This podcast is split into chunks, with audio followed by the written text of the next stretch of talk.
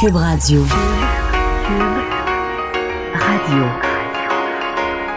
Cube, Cube Radio. Le retour de Mario Dumont. Deux heures d'info. De 15 à 17. Il provoque et remet en question. Il démystifie le vrai du faux. Mario Dumont et Vincent Dessureau. Le retour de Mario Dumont. Bienvenue à l'émission. Euh, on vous retrouve pour les deux heures à venir. Euh, on a pas mal de choses au menu. Une journée encore euh, assez animée en actualité. Un peu d'actualité économique, des inondations. Bonjour Vincent. Salut Mario. Eh oui, on se disait ça pendant la pause. Zaz qui était en spectacle au centre Vidéotron hier soir, ça avait l'air à être remarquable. Oui, j'ai vu. en fait, j'avais beaucoup de proches qui y étaient. Oui. J'ai vu quelques extraits. le seul sur mon Facebook à pas être là hier. C'est ce que les médias sociaux nous font ressentir souvent, hein, qu'on n'est pas de la fête. Mais les extraits que j'ai vus euh, étaient. Euh, je l'ai vu au moins deux ou trois fois en spectacle et on ne s'ennuie jamais. Il y a beaucoup de chansons qui sont vraiment excellentes, puis rehaussées quand elle est euh, en spectacle. Et euh, il fait soleil? C'est une petite oui. Euh, Mais je pense qu'il faut dans la pluie parce oui, que c'est ça, ça va, ça va euh, prendre. aujourd'hui. Euh, oui, parce qu'effectivement, les inondations, il y a quelques régions, entre autres là, près de Montréal, Laval, Montréal, Rive-Nord, où le, le, ton change, j'oserais dire, l'inquiétude monte. c'est notamment le cas, là, le, quand je parle de ton, le ton de la mairesse de Montréal était beaucoup plus alarmiste là, au cours des derniers instants. Oui, Valérie Plante qui s'attend au pire et annonce qu'on devra intensifier les interventions dans la ville euh, surtout dans, l'ouest euh, de Montréal. Alors, c'est ce que Valérie Plante a annoncé tantôt. Nous passons en mode intervention supérieure. Alors, il y aura des équipes déployées un peu partout dans les secteurs, évidemment, qui sont touchés. Euh, le bilan qui fait état de 919 personnes évacuées, 2517 résidences inondées, 2184 autres qui sont coupées du monde. En situation encore difficile un peu partout à travers la province. Et surtout, comme tu dis, il y a des secteurs où ça se calme pas, où, faut dire, des fois, il y a des nouvelles qui, des endroits où ça s'améliore. Ça s'améliore pour combien de temps? Sachant qu'aujourd'hui, c'est une belle journée ensoleillée, il y a de la neige qui fond dans les endroits où il y a encore beaucoup de neige. Et ensuite, c'est la pluie qui va nous frapper euh, dans les prochaines heures. Je regardais dans les dernières minutes les, euh, tendances pour euh, les différentes régions du Québec et c'est beaucoup de pluie. D'ailleurs, Environnement Canada a mis un avertissement de pluie forte dans les prochains jours. On parle, je regardais pour Québec, 20 à 25 mm demain, 10 à 15 mm samedi.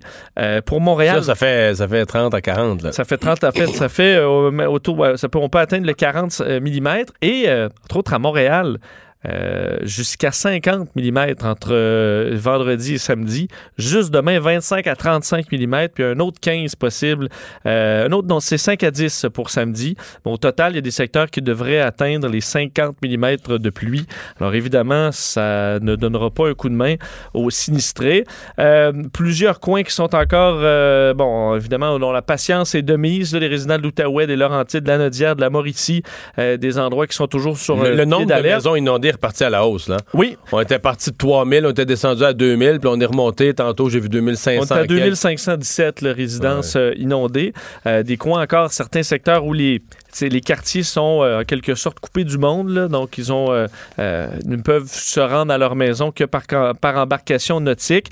Entre autres à la chute, hein, où il y a des problèmes. On a vu l'hélicoptère TVA qui a eu des, des, images dans les dernières heures du secteur, dans les Laurentides, plusieurs quartiers qui sont touchés et qui se trouvent isolés en raison de, la rivière du Nord qui a posé problème dans ce secteur-là. 70 résidences inondées, une vingtaine complètement isolées, dont certaines ont, certaines personnes ont dû être évacués de façon préventive dans les dernières heures. Euh, en Mauricie aussi, des inquiétudes, des inquiétudes. Nicolet, Bécancourt, Champlain, euh, qui ont une petite, euh, petite pause aujourd'hui, même que certains endroits, on voyait au lac, le lac Saint-Pierre, qu'on s'attendait aujourd'hui à ce qu'il augmente encore un peu et qui était au contraire un peu plus stable, mais c'est un répit qui ne durera probablement pas à raison des chutes de pluie à venir. Là, on avait des meilleures nouvelles, c'est dans le secteur de Sherbrooke, de, près de la rivière Magog, le niveau de l'eau qui a diminué un peu aujourd'hui après l'ouverture des vannes de barrage d'Hydro-Sherbrooke. Alors là-bas, ça s'est calmé un peu, mais situation encore sur euh, haute tension à plusieurs endroits au Québec. On savait, Vincent, qu'il avait commandé les, documents, qu'il avait eu une rencontre exploratoire. euh, les rumeurs euh, couraient, mais c'est maintenant confirmé. Euh, Pierre-Carl Pellado qui rachète Taxelco, en fait, la compagnie mère de Théo Taxi. Oui, devient propriétaire de la société mère de Théo Taxi. Donc, il rachète Taxi Diamond, Taxi Hochelaga et Théo Techno. On sait qu'il était, il avait démontré son intérêt, Pierre Calpelado, pour reprendre Théo Taxi. Eh bien, voilà que c'est fait, fait avec l'achat de la société, euh, la société mère. Euh, il en a fait l'annonce ce midi aux, euh, aux employés de l'entreprise. Rachat qui est effectué à titre personnel par l'entremise d'une Ouais, société c'est pas québécois, hein, c'est important de le Québécois dire. n'a pas de lien officiel. Donc, Pierre-Carl Pellado l'achète de manière personnelle par une société de placement, la société de placement Saint-Jérôme. Théo Taxi, on sait, était insolvable, était à vendre depuis le mois de février.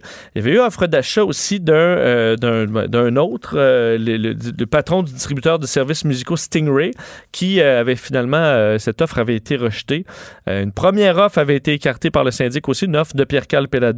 Et euh, finalement, ben, c'est la deuxième fois qu'il a porté fruit pour Pierre-Carl qui- parce que là, ça se concrétise. D'ailleurs, ça a été félicité par François Bonnardel, le ministre des Transports, sur les réseaux sociaux, qui Ouais, mais qui félicitait... en a profité pour glisser son- Ben- un petit message pour sa réforme, là. Exactement, parce qu'il dit félicitations à Pierre-Carl pour l'acquisition d'actifs de Taxelco. Une autre preuve que l'industrie du taxi au Québec est vouée à un bel avenir.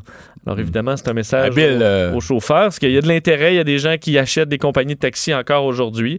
Alors euh, évidemment, euh, on sait que la crainte euh, qui était annoncée par Pierre-Carl Pellado était que l'entreprise tombe entre les mains de quelqu'un qui n'aurait pas à cœur le développement euh, de l'industrie québécoise et n'est pas dans les, les intérêts euh, des, des Québécois face à des géants étrangers qui s'imposent de plus en plus. Uber à Montréal, mais Lyft aussi à certains endroits. Alors, euh, il y a quand même des défis pour On Pierre connaît pas le Calpelado. montant de la transaction, là. Non, montant est connu. Mm. Et, euh, Mais, mais j'ai quand même. ben, ben, on va parler à M. Pellado là, dans environ une heure, mais j'ai hâte de voir parce que, euh, essentiellement, euh, Taxi Diamond, c'est une flotte de taxis. Oui. Taxi Hochelaga aussi. Euh, Taxelco, la partie là, Théo Technologie, c'est quoi le, le nom exact? Je l'ai pas. Théo Techno. Théo Techno, tout simplement. Ça, ça a plus d'auto, là. Non, ça a tout été Parce que les voitures, on se souvient des images, on les a vues à LCN, TVA Nouvelle, là, ils partaient, partaient sur des remorques, ont été vendus aux Alancan. Donc, les voitures électriques sont plus là. Donc, ce qui reste, c'est la technologie. Théo Techno, euh, qu'est-ce que ça vaut? Qu'est-ce qu'on fait avec ça? Est-ce qu'on rebâtit une flotte électrique? Parce que présentement, Théo Techno, si je ne m'abuse, sert en partie. Par exemple, si tu commandes un taxi, moi, moi j'ai j'ai encore l'application le Théo. Je peux commander un Diamond avec, puis j'ai encore le mode de paiement qui va direct sur ma carte de crédit. C'est que j'ai plus les fonctionnalités de carte et tout ça. J'ai plus toutes les fonctionnalités technologiques, mais j'ai quand même la fonctionnalité commander un taxi, puis j'ai la fonctionnalité il se paye. Il se paye tout seul, pour boire, se prend, tout se fait. Je touche à rien. là. sortir, Je débarque, je du taxi, je dis bonjour monsieur, ben, bonjour madame. C'est pratique ben, aujourd'hui. là. oui, oui, oui, parce que là, on a eu ça de sortir notre carte, on perd du temps, on est Qu'est-ce que ça vaut, ça, cette technologie-là, versus la. Ben, c'est-à-dire que la technologie, refaire est encore, nouvelle. la technologie est encore viable. Là, euh, en- ils l'ont encore, la technologie, pour la carte, ça, mais c'est juste, est-ce que tu... Est-ce qu'ils vont racheter une flotte ou est-ce qu'ils vont prendre la flotte Diamond puis ils vont l'insérer? Est-ce qu'ils vont vouloir des autos entièrement électriques? J'ai hâte de voir. Parce que c'est- c'est tout un investissement. Si tu rachètes, je sais pas combien de voitures électriques. Bien sûr qu'il y a une façon, ils sont déjà en train de le faire, mais ça a été très long, les compagnies de taxi, de- de- de- d'arriver avec des applications qui fonctionnent aussi efficacement et simplement que l'application d'Uber. Ceux qui prennent le taxi, là, ont hâte là, que ce soit aussi Ouais. simple et efficace, où tu n'as pas besoin de sortir de l'argent ou de payer avec ta carte. Parce que peut-être que. Comment dire? Peut-être que le modèle initial de Théo, on était peut-être un peu plus dans l'absolutisme. On, disait, on, voulait vendre que toutes les autos sont électriques. Mettons qu'une compagnie vendait, regarde, là, on donne l'application, la technologie, puis tout ça. Puis on a un objectif d'avoir tous nos remplacements se feront par des véhicules électriques. Mais je veux dire, les affaires sont pas toutes du jour au lendemain. T'es encore, mettons t'as encore des véhicules sur la route, sont encore bons, là. Tu sais, roule-les, là. Promets au monde que quand ils vont être rendus à 350 000 km, ils Ouais. vont être finis, tu vas remplacer, tu comprends que Ça t'empêche d'avoir une flotte aussi de toute la même année qui va vieillir euh, tout en même temps. euh. puis qui vient briser toute la même Exact. journée. Ben, c'est ça. En tout cas, à, à suivre, On mais pourra poser nos questions tantôt. parce qu'on en au même- principal intéressé, répondra-t-il à toutes les questions? parce Ça, c'est une autre affaire. On c'est quand même un défi de reprendre une industrie comme ça, d'aller dans l'industrie du taxi où justement on dit c'est la fin, puis t'arrives en disant OK, parfait, on repart ça. Mais tu sais que je vais avoir une suggestion, y faire. moi? Quoi? Mais non, mais qu'est-ce qu'il y a dans un taxi? La radio? Oui? D'écouter Cube Radio? Ben, Ouais, mais ça, euh, il y en a qui le font déjà. Eh oui, mais là, ça, ça devrait être la norme. Là. Ouais, peut-être. Si le client demande d'écouter d'autres choses de plate, là, tu lui donnes ce qu'il veut, le client, mais tu le passes sur Cube Radio. Le début, ça Ben pourrait ouais. être ça. Ouais, ouais. Ben, moi, je pense c'est- c'est un must. Ça pourrait marcher. Euh, mes suggestions. Euh, on a eu au Palais de justice de Montréal ce matin le passage de euh, Gilbert euh, qui a entre autres décidé de quelle façon il voulait que la suite se passe pour lui. Oui, lui qui va subir son enquête préliminaire le 12 novembre prochain, donc c'est quand même dans un, certain temps, mais il a demandé officiellement aujourd'hui un procès devant juge et jury. Alors c'est la, décision, lui qui en décembre dernier, on sait, vu deux accusations déposées contre lui par la couronne pour des faits qui se sont produits en 1979 à Saint-Sauveur, identité de la plaignante qui est toujours, euh, toujours inconnue, n'a pas été divulguée. Alors lui qui... euh, peut risquer la prison à vie s'il est déclaré coupable, mais n'est pas de minimum vu la date euh, euh, des, des infractions qui étaient avant les, euh, les- les nouvelles peines minimales. Alors, dossier à suivre, ce sera en novembre prochain, mais ça se fera devant juge et, ju- et jury. Facebook très durement critiqué. En fait, hier, on avait déjà une nouvelle à l'échelle mondiale où Facebook avait publié ses résultats et dans les résultats avait laissé une provision quand même assez spectaculaire, merci, de 3 milliards pour une amende qu'ils considèrent qu'ils vont être obligés de payer. Mais là, c'est chez nous, au Canada, maintenant, que Facebook est, critiqué pour le même genre de raison. Oui, ils sont critiqués vraiment de par le monde. C'est intéressant de voir à, un moment donné, euh, est-ce qu'ils vont réagir pour vrai? Est-ce qu'ils sont ébranlés par ça des gouvernements d'un peu partout à travers le monde qui euh, leur tapent sur les doigts ou au contraire, on est rendu un géant puis euh, ça nous ébranle peu? Du moins, c'est un peu ce que dit le, le commissaire fédéral à la protection de la vie privée aujourd'hui qui condamne Facebook, euh, selon eux, pour avoir perpétré de graves violations aux lois canadiennes euh, à la suite du scandale Cambridge Analytica. Alors, ce que dit le commissaire Daniel Terrien aujourd'hui, dit la contradiction frappante entre les promesses publiques faites par Facebook de mieux protéger la vie privée de ses utilisateurs et son refus de régler des problèmes graves que nous avons relevés ou même de reconnaître qu'elle a contrevenu à la loi est troublante. Alors, on parle, lui, il était euh, accompagné de son homologue de la Colombie-Britannique, donc c'est au niveau canadien, au niveau de la province de la Colombie-Britannique aussi, euh, où on, euh, on dit que Facebook a échoué à mettre en place des mesures adéquates pour protéger euh, les, les renseignements personnels Mais des je disais, Canadiens. on, on reproche aussi à Facebook comment dire, une attitude là, de, de s'en foutre, de pas vraiment être, euh, être partie prenante, pas prendre au sérieux, en fait, tous ces avertissements-là, pas être partie prenante des solutions. Je vais te faire entendre le commissaire justement là-dessus qui dit euh, ben, nous, on est, euh, tu sais, on représente quand même le, le gouvernement et euh, Facebook, quand on leur dit quelque chose, en gros, ils s'en foutent un peu, je vous le fais entendre. Dans ce cas-ci, euh, ils nous ont dit carrément euh, on- qu'ils ne sont pas d'accord avec nos conclusions juridiques. Alors qu'une compagnie puisse dire à une agence de réglementation merci beaucoup pour votre opinion, mais on va continuer à faire comme auparavant, c'est tout à fait inacceptable. Bon, tu vois, alors on n'est pas d'accord avec vos conclusions, alors on continue. Euh, alors, ça semble être euh, frustrant pour le, commissaire fédéral. Euh, on dit aussi que le Canada est quand même en retard là, au niveau de- des réglementations et de la gestion de ces géants du web, parce qu'on a vu particulièrement en Europe, on a serré la vis pas mal dans les derniers mois et les dernières années, dans plusieurs juridictions, et ça, ça tarde à arriver en Amérique du Nord, aux États-Unis aussi, mais chez nous. Alors ça, faudra que ça s'améliore, alors que tu le disais, Facebook s'attend à payer juste en aux États-Unis 3 à 5 milliards de Mais tu dollars. sais que j'ai fait, un peu de recherche, là. Même dans les plus grosses histoires de corruption de la planète, ça, ça serait une des plus grosses amendes. Ben, c'est surtout parce que là, ça touche. ça touche euh, le nombre de personnes Ouais. aux États-Unis qui a Facebook, c'est. Non, mais ça donne une idée de la gravité là, Ouais. du scandale. là. Oui. Si tu payes une des plus grosses amendes de l'histoire, c'est parce que c'est un des plus gros scandales de l'histoire, forcément. C'est sûr. Doivent gérer aussi en fonction un peu de ce Ben- que la, la compagnie engrange comme profit. là. C'est sûr que ça va assez bien. Je te donne Mais- un scoop. Oui. J'ai écrit là-dessus. J'ai écrit à mes concitoyens québécois demain à ce sujet-là. OK. Dans- le journal. Que vas-tu dire? Ben, je peux pas. Il faut que les gens le voient dans le journal Oui. demain, là. Oui. Mais j'ai- j'ai- j'ai- OK, tu parles de ça demain. je parle de ça. Bon, Je parle de, j'ai hâte de la te- relation des. Parce que j'ai des J'ai mystères. de des mystères, que j'ai j'ai écrit Ben mes moi, je veux dire, je n'ai pas lu ton texte, mais une des choses qui me.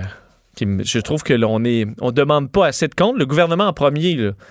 Mais on oublie souvent que nos données privées, on pense que. Tu sais, euh, on a l'impression. On, on donne peu d'importance à ça, euh, selon moi, puis on donne On à des compagnies mais je un pense que les accès. gens sont pas conscients de la valeur. Non, on a, on a accès à. On leur donne accès à tous tous nos données qu'ils revendent après ça, alors que toi, tu. es plus ou moins au courant de ce qu'ils font avec ça. Ouais. Moi, j'avoue que j'ai capoté quand des spécialistes m'ont dit, là, en, en surplus, là, regarde, on donne déjà tu le dis, tout ça Facebook, puis des dates de naissance, puis des infos, où on va en voyage, puis qu'est-ce qu'on fait, puis tout ça. Mais quand je me suis- des, des spécialistes m'ont expliqué la reconnaissance faciale, là, tu dis, ah, tabarouette, là, on est rendu ailleurs avec Facebook. Parce que les autres, sur les photos, ils reconnaissent les. À partir du moment où des logiciels reconnaissent les, reconnaissent les faces, tu dis la quantité d'infos, tout à coup, est surmultipliée encore plus. Puis, tu sais, la reconnaissance euh, des visages, ça, ça devient. euh, là, il y a même à. C'est à San Francisco, je pense, que la ville songe à interdire ça, là, toutes les caméras de reconnaissance. Parce que là, ils voient ça. Ben, c'est sûr que la technologie commence toujours là. Là, t'es à côté de Silicon Valley, t'es en Californie, mais ils voient apparaître dans les centres commerciaux, partout. Puis là, on dit que dans les aéroports, ça s'en vient. Tu vas rentrer dans un lieu, puis quand tu vas franchir la porte, il y a une caméra qui va voir Ah, tiens, Vincent est ici.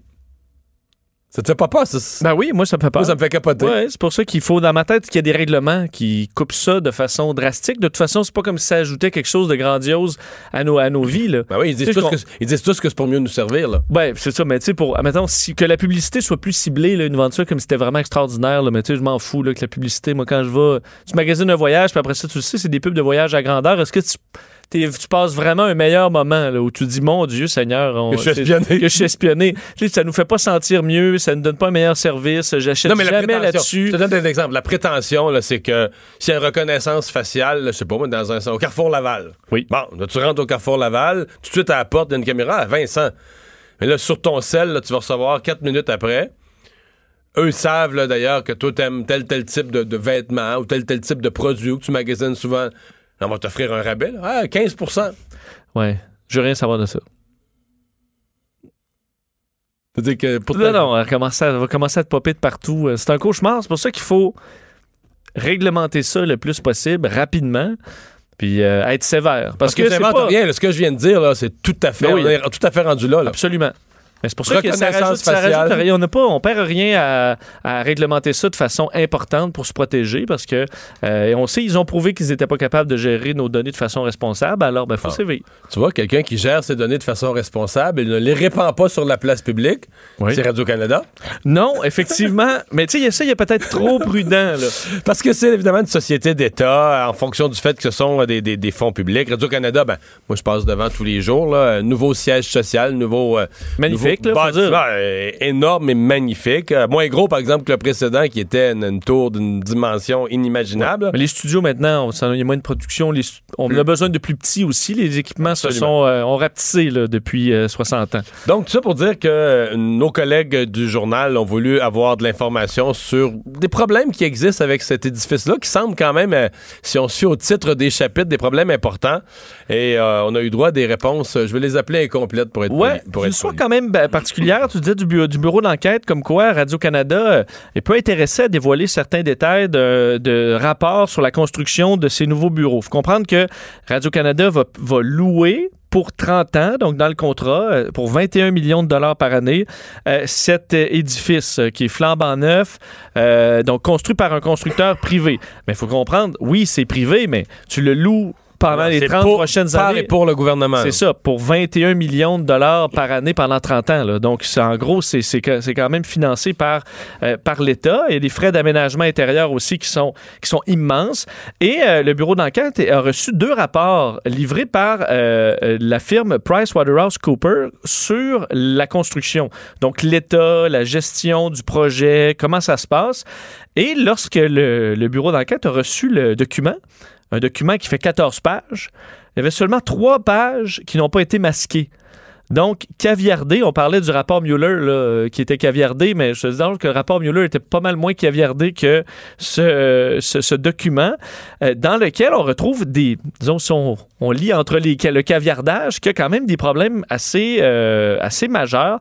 Il y a trois pages de recommandations pour régler des risques qu'on qualifie de modérés à critiques. Donc, il y a là-dedans des risques critiques qu'on énumère, mais qu'on ne peut pas voir parce qu'ils sont entièrement cachés par le caviardage. Et on dit, entre autres, il y a une phrase, là, si la direction ne s'attaque pas à ces enjeux, il pourrait notamment y avoir de graves atteintes à la réputation de la SRC ou des répercussions notables sur les revenus, dépenses et même les employés. Mais ça, tout ça a l'air d'une grosse comédie. De quoi on parle, là? Ben, c'est, pas- on peut pas, c'est pour ça qu'on on peut pas Ouais, savoir. mais- Donc, dans la construction, il y a quelque chose de Euh, majeur. Quelque chose de- je donnais des Oui. exemples Radio-Canada refusait.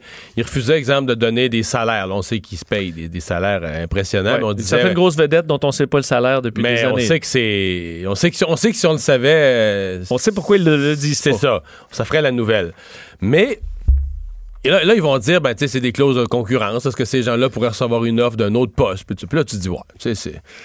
Est-ce qu'une société d'État peut jouer la concurrence? Disons qu'il y a un débat, là. euh, Moi, je pense pas, mais ils ont quand même un peu c'est ça, un il y a un débat. Moi, je pense pas non plus, mais il y a un débat. Mais dans le cas d'un bâtiment, ça, je, je vois rien, là. Je vois pas d'argumentaire. Pourquoi un bâtiment, c'est un bâtiment au service du public, euh, d'une société d'État, euh, je comprends pas. En fait, je pense même que les journalistes à l'interne doivent être qui eux-mêmes font des demandes d'accès à l'information auprès de toutes sortes de sociétés d'État. Ils sont très frustrés quand ils reçoivent des quand- documents. euh, Par contre, il faut dire une chose. On va donner le crédit, là. Radio-Canada ne caviarde pas comme les autres. T'as vu ça, là?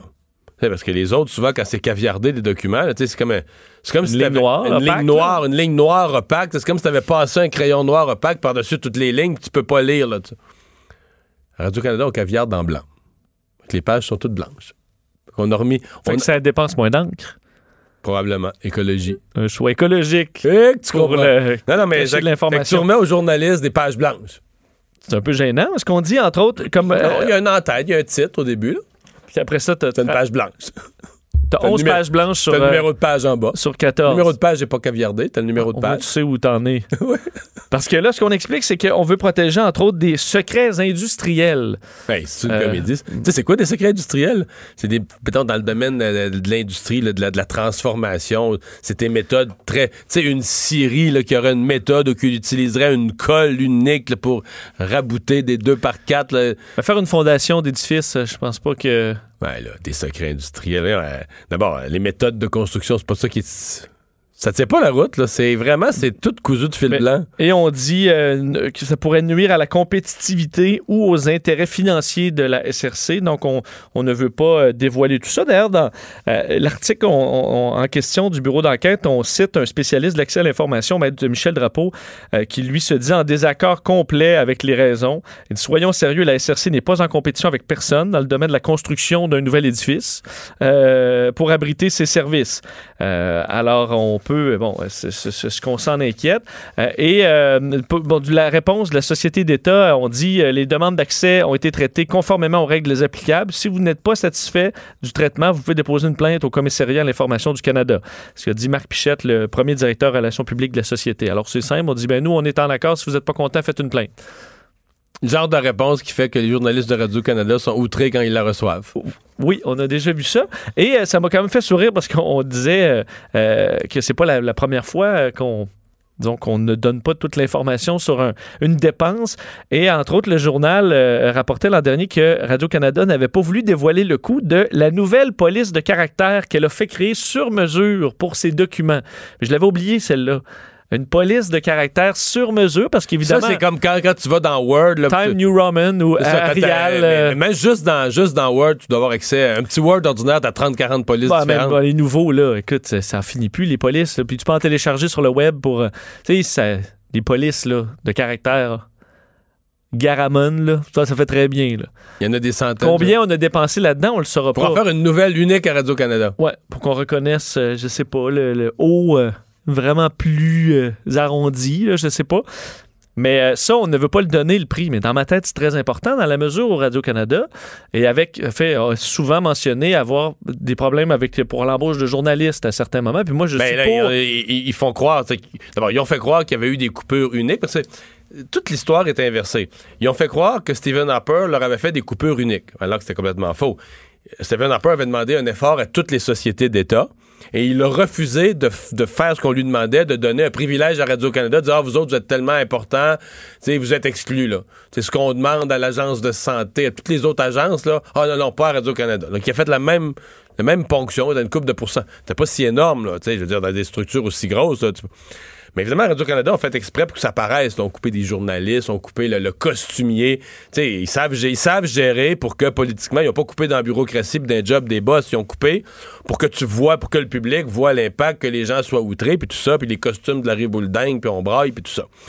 Mais si les coupures avaient été équivalentes aux autres sociétés d'État, lorsque Justin Trudeau est arrivé, puis il leur a remis 700 millions, là, ça, euh, c'est un cadeau. Je veux dire, les autres sociétés d'État, même, même celles pour les meilleures causes, là, les sociétés d'État en matière, je sais pas, d'environnement, de toutes les bonnes causes Ils n'ont pas eu ça. Ben, il n'y a pas eu. Il y en a peut-être qui ont eu certains ajustements budgétaires, mais je veux dire, pas tout le monde qui a eu des montants de cet ordre-là. là. C'était vraiment un, un cadeau spécifique à, à Radio-Canada.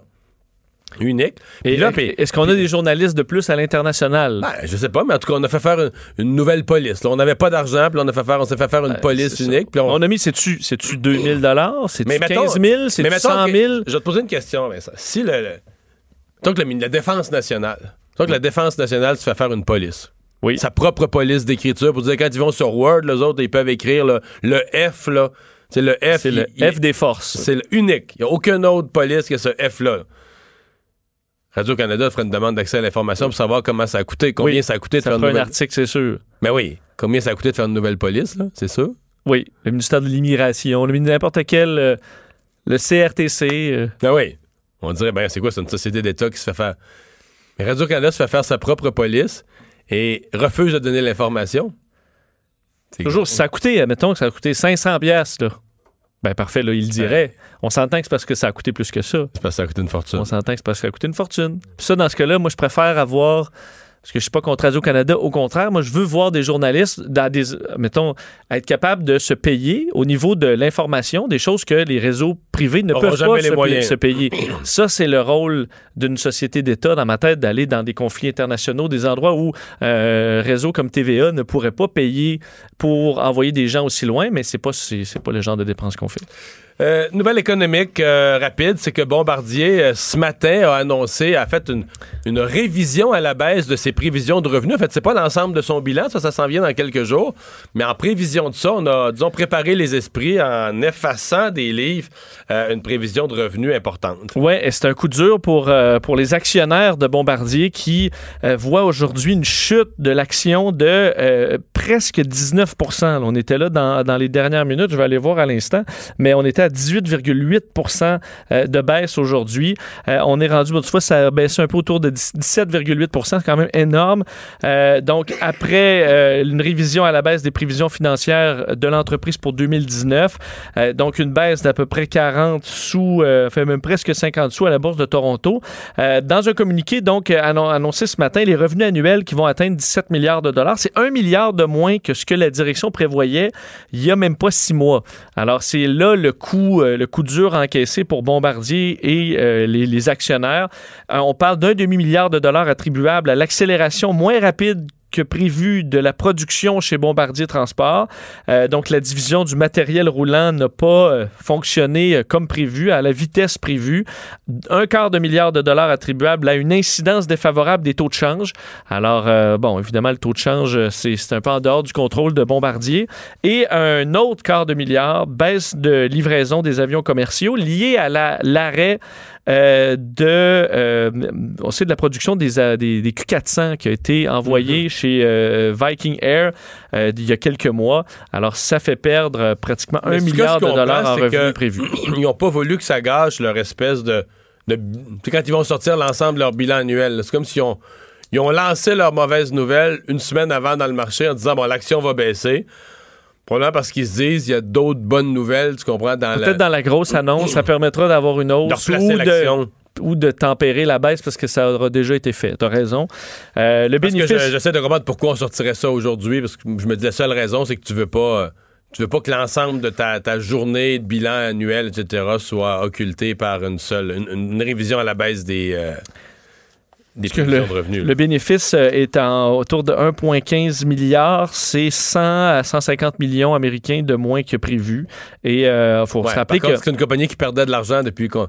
Déjà, de faire de Ouais. l'argent, c'est déjà une nouveauté. Là. Eff- Effectivement. Euh, mais ça, l'action l'avait déjà repris. Mais on se souvient que le 8 novembre dernier, euh, l'action de Bombardier avait perdu 27% euh, en une journée avec les retards dans le secteur ferroviaire. Ça avait donné un coup dur aux liquidités de Bombardier. Alors, euh, ça entend l'action de Bombardier, c'est, Ça fluctue. c'est- ça fluctue pas mal. Le retour de Mario Dumont. Joignez-vous à la discussion. Appelez ou textez 187 Cube Radio. 1877 827 2346. Idée euh, qui circule d'avoir au Québec un commissaire à, à la langue française. Ouais, est-ce qu'on doit donner à un groupe indépendant la surveillance de la langue française? C'est un peu ce que lance une coalition d'organisations civiles et syndicales, donc la création d'un poste de commissaire à la langue française nommé par l'Assemblée nationale pour éviter toute partialité possible dans le portrait de la langue au Québec. Maxime Laporte, un des signataires de cette demande, président euh, général de la Société Saint-Jean-Baptiste. Euh, bonjour, Monsieur Laporte. Bonjour, M. Dumont. D'abord, est-ce que, parce que si si on parle de faire un geste de plus, euh, est-ce que le français se porte mal? On a eu un portrait récent, euh, les partis l'interprétaient différemment. Est-ce que vous, vous êtes euh, paniqué avec l'avenir de la langue? Ben, je suis réaliste à la lumière des données correctement interprétées qui nous proviennent des, des recensements. Alors oui, euh, le français euh, est sur une pente glissante. Euh, le déclin du français, du poids du français comme langue d'usage principale parlée à la maison, euh, ben, diminue au Québec. Euh, C'est évident et les projections démographiques de Statistique Canada indiquent, par exemple, qu'en 2036, donc ça c'est dans moins de 17 ans, ben, il- les francophones de langue d'usage parlés à la maison vont être à peu près à 74% Ils étaient de 83% en 2001. Ce n'est qu'un exemple. Et pendant ce temps-là, évidemment, l'anglais se maintient, voire progresse. Euh, et euh, évidemment, ça c'est la langue parlée à la maison, mais dans la langue d'usage public, la langue de travail, ça s'anglicise euh, à vitesse grand V, hélas. Et donc, vous pensez qu'il faut faire davantage? En quoi, euh, en quoi cette, euh, cette proposition est la bonne chose à faire? Ben, euh, d'une part, au fil du temps, on a on a remarqué que le fait que les dirigeants, bon, ils sont fort respectables, ils font un excellent travail, les dirigeants de l'Office québécois de la langue française, mais le fait qu'ils soient qu'ils aient un peu les mains attachées à leur employeur, qui est le gouvernement du Québec, le gouvernement évidemment qui est formé par le parti majoritaire à l'Assemblée nationale, ça donnait des situations parfois euh, critiquables. Euh, On joue, euh, on joue un peu dans la manière de présenter les données, voire avec la méthodologie, dans la manière de résumer ces données-là lorsqu'elles sont portées au public. On ménage la chèvre et le chou, comme si on voulait pas trop alarmer la situation. On évite peut-être de présenter les données les plus les plus cruciales, mais qui sont en même temps les plus critiques pour se concentrer sur des enjeux périphériques sont sont pas moins importants. La langue de commerce, la langue d'affichage, c'est très important. Mais les données quant au poids euh, du français, à l'évolution véritable de la situation linguistique en tant que telle, souvent, euh, souvent elles sont communes. Et plus encore, Ouais. ça faisait euh, dix ans qu'on n'avait pas eu un Monsieur rapport. Laporte, Monsieur Laporte, je dois vous arrêter. Euh, Oui. On est à- on a une alerte d'urgence à l'heure Oh. actuelle. On est euh, alerte pour un barrage qui a rompu. euh, Ben, qui serait, non, qui serait en en danger. danger de de- d'être rompu. Donc, on est dans la région des Laurentides.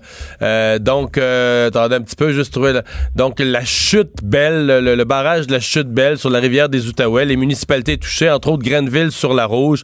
On dit si vous êtes dans ce secteur, vous évacuez immédiatement, vous évitez de vous tenir proche d'une tout ce qui est une baisseur euh, rivière. Bon, Vincent, tu l'as. euh, J'ai l'alerte euh, en cours qui, qui vient de tomber. Donc, on parle d'une alerte euh, d'urgence immédiate, euh, donc fait par le, le- le gouvernement. On dit alerte de risque de rupture de barrage, territoire de du secteur de la rivière Rouge, en aval du barrage de la Chute Belle, jusqu'à la rivière des Outaouais, Grenville sur la Rouge.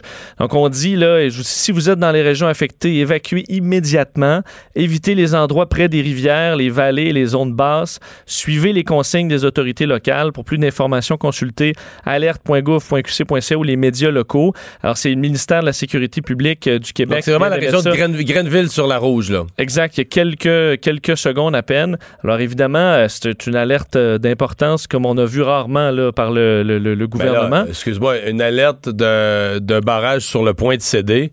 On comprend que s'il cède, ça va être laid, là. Euh, absolument. Mais Dans quel contexte? à mon avis, dans l'espace de quelques secondes, tu vas avoir une zone complète qui va être inondée, puis les, les- là, tu peux inonder avec des bris potentiellement, puis des maisons qui arrachent, puis... euh, Bon, je te dis, le barrage, là, il y a une centrale, là, centrale de la Chute Belle, euh, centrale hydroélectrique, un barrage Hydro-Québec qui est là, érigé sur la rivière Rouge à Grenville. Euh, c'est dans la région administrative des Laurentides, centrale d'une puissance de 10 MW qui a été remise en service. ça, c'est l'ouest, c'est l'ouest du 1999. comté d'Argenteuil, là. Et euh, donc, c'est un volume quand même. On dit, là, j'essaie de voir le volume, le volume d'eau. On parle d'un réservoir de 8 millions de mètres cubes d'eau euh, Mais là, retenue par ce barrage. Ouais. Alors, vous imaginez euh, l'inquiétude. Ben, on, on garde un œil, euh, on garde un œil là-dessus. On va continuer l'entrevue avec euh, Maxime Laporte de la société euh, Saint-Jean-Baptiste. Donc, j'allais dire, euh, ouais. Donc, vous nous dites euh, un, un commissaire à la langue française, les, les dirigeants de l'office euh, sont nommés par le gouvernement, euh, donc ça leur donne pas l'indépendance voulue. Euh, peuvent avoir une certaine crainte de trop déplaire au gouvernement, par exemple avec un portrait qui serait trop alarmiste de la situation de la langue. Donc, on veut quoi, un commissaire qui ait euh, une, une indépendance supplémentaire? Oui, c'est essentiellement ça. Ben, D'abord, euh, toutes mes pensées avec les gens des Laurentides. Je viens pas loin de là, là, alors ça me trouble un peu cette nouvelle, mais bon, pour revenir à notre sujet, ben, on parle d'un autre type de barrage hein, qui, qui Ouais. de plus en plus, la loi 101. Et euh, je pense qu'il est dans, euh, dans l'intérêt de la nation euh, qu'on se dote d'outils euh, adaptés à, à la réalité d'aujourd'hui. Euh, bon, nous, on l'a déjà dit, ça prend des modifications, des renforcements à la loi 101 là, sous plusieurs aspects, notamment en entreprise, euh, dans le secteur commercial, euh, etc., dans la francisation des, nouveaux arrivants, euh, il va sans dire. Mais pour ce qui est, notamment, nous, euh, ce qu'on dit, c'est que ça nous prendrait un commissaire à la langue française nommé et relevant de l'Assemblée nationale qui puisse notamment présenter annuellement des rapports euh, rigoureux euh, sur euh, l'état de la situation euh, linguistique. On demande aussi que le, le président de l'Office euh, québécois de la langue française, euh, l'Office qui est vu comme un organisme de, évidemment, de surveillance euh, et d'application de la loi 101, soit nommé lui-même ce président de l'OQLF par l'Assemblée nationale. Je comprends. Monsieur, euh, Monsieur Laporte, il y a quand même des gens qui vont dire, euh, euh, jasais avec mes jeunes récemment, là, de, de 20 ans là, chez nous, ben, ils me racontaient, là, par exemple, que certains de leurs amis, ah, ben, tu sais, les parents, des francophones, là, il y a pas, c'est pas des parents où le couple, un des deux est anglo, euh, des francophones, mais on parle avec les enfants à la maison en anglais, parce que c'est important que les enfants parlent le bon anglais, puis le, le- le français, c'est une langue, là, c'est- T'sais, nous autres, on s'adonne à parler ça, mais ça vaut pas cher pour aller loin dans la vie. Puis c'est important que les enfants, là, euh, pensent et parlent en anglais.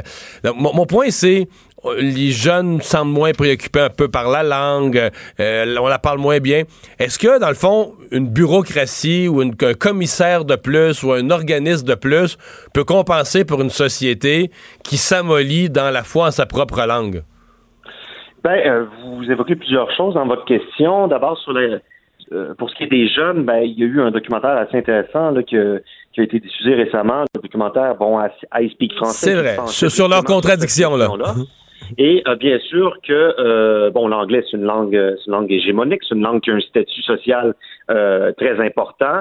C'est une langue, une langue qui est très, qui a un attrait qui est, qui est euh, qu'on peut pas euh, nier. Euh, néanmoins, euh, ces mêmes jeunes-là, même s'ils disent ah ben oui, pour nous c'est important d'apprendre l'anglais, en revanche, ils vont témoigner quand même d'une fierté par rapport au français. Ils vont pas vouloir que le Québec s'anglicise. Pour autant, on peut parler anglais à titre individuel. Ça veut pas dire que l'ensemble du Québec doit s'angliciser. Même au contraire, il y a des pays européens où euh, les gens parlent deux, trois, quatre langues, mais pour autant, les institutions fonctionnent dans la langue nationale. Alors donc ça, faut bien faut bien euh, distinguer euh, ces, euh, ces, euh, ces, ces, ces enjeux-là.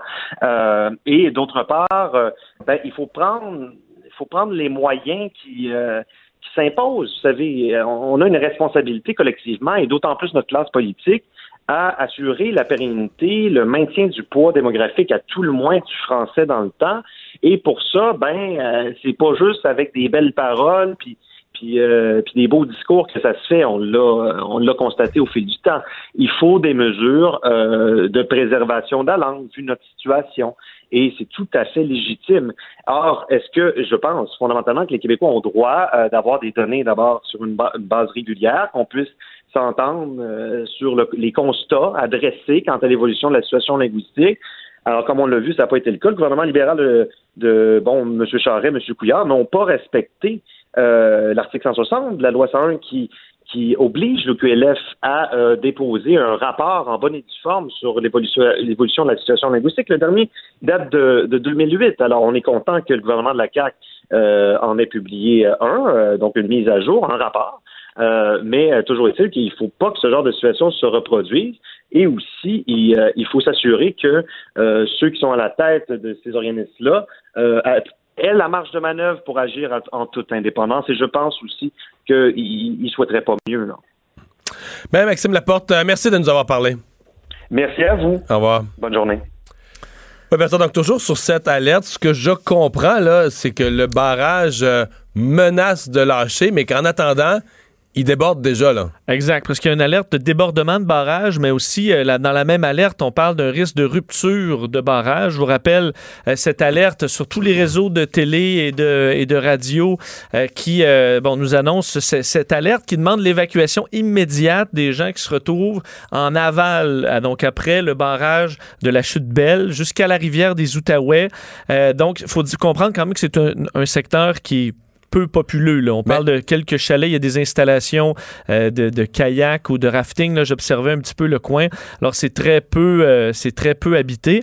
Euh, quoi qu'on arrive au bout là, dans le secteur de Calumet, mais c'est un petit peu plus loin. Là. Alors on parle vraiment des gens qui se retrouveraient sur le bord de cette, cette rivière jusqu'à la rivière des Outaouais. D'ailleurs, on a l'audio de l'alerte. tu veux peut-être Ouais, on peut entendre ce que la, la- la sécurité publique vient de faire entendre sur les réseaux.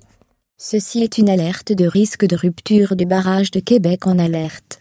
Cette alerte émise par le ministère de la Sécurité publique est en vigueur pour secteur de la rivière Rouge, en aval du barrage de la Chute Belle, jusqu'à la rivière des Outaouais, Granville-sur-la-Rouge.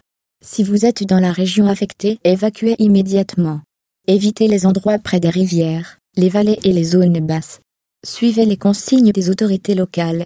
Pour plus d'informations, consultez alerte.gouv.qc.ca ou les médias locaux. Bon, je vous disais que cette, ce barrage retenait là, un réservoir de 8 millions de mètres cubes d'eau. C'est ce qu'on indique sur euh, Hydro-Québec, un barrage sur place euh, d'Hydro-Québec sur la, sur la rivière Rouge qui a été remis en service en 1999. Et rappeler que cette alerte-là, c'est un niveau de gravité qu'on a rarement vu là, parce qu'on parle d'un niveau de toujours le niveau de certitude de l'alerte qui, qui a différents La niveaux. certitude, là, que le- l'événement se produise. Et ça, il est à- au maximum, c'est-à-dire que c'est observé. Alors, on est, on, est- c'est une alerte en cours. On parle pas, on parle encore d'un risque de rupture, mais d'un débordement du barrage. Et au niveau de la sévérité, on parle de sévérité extrême de l'alerte avec une urgence immédiate. C'est pour ça qu'on demande aux gens euh, qui seraient sur les bords de cette rivière-là d'évacuer immédiatement.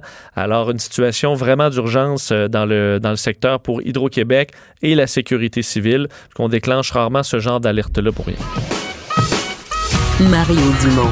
Il s'intéresse aux vraies préoccupations des Québécois. La santé, la politique, l'économie. Jusqu'à 17. Le retour de Mario Dumont. La politique, autrement dit. Le buzz de Vincent Dessureau.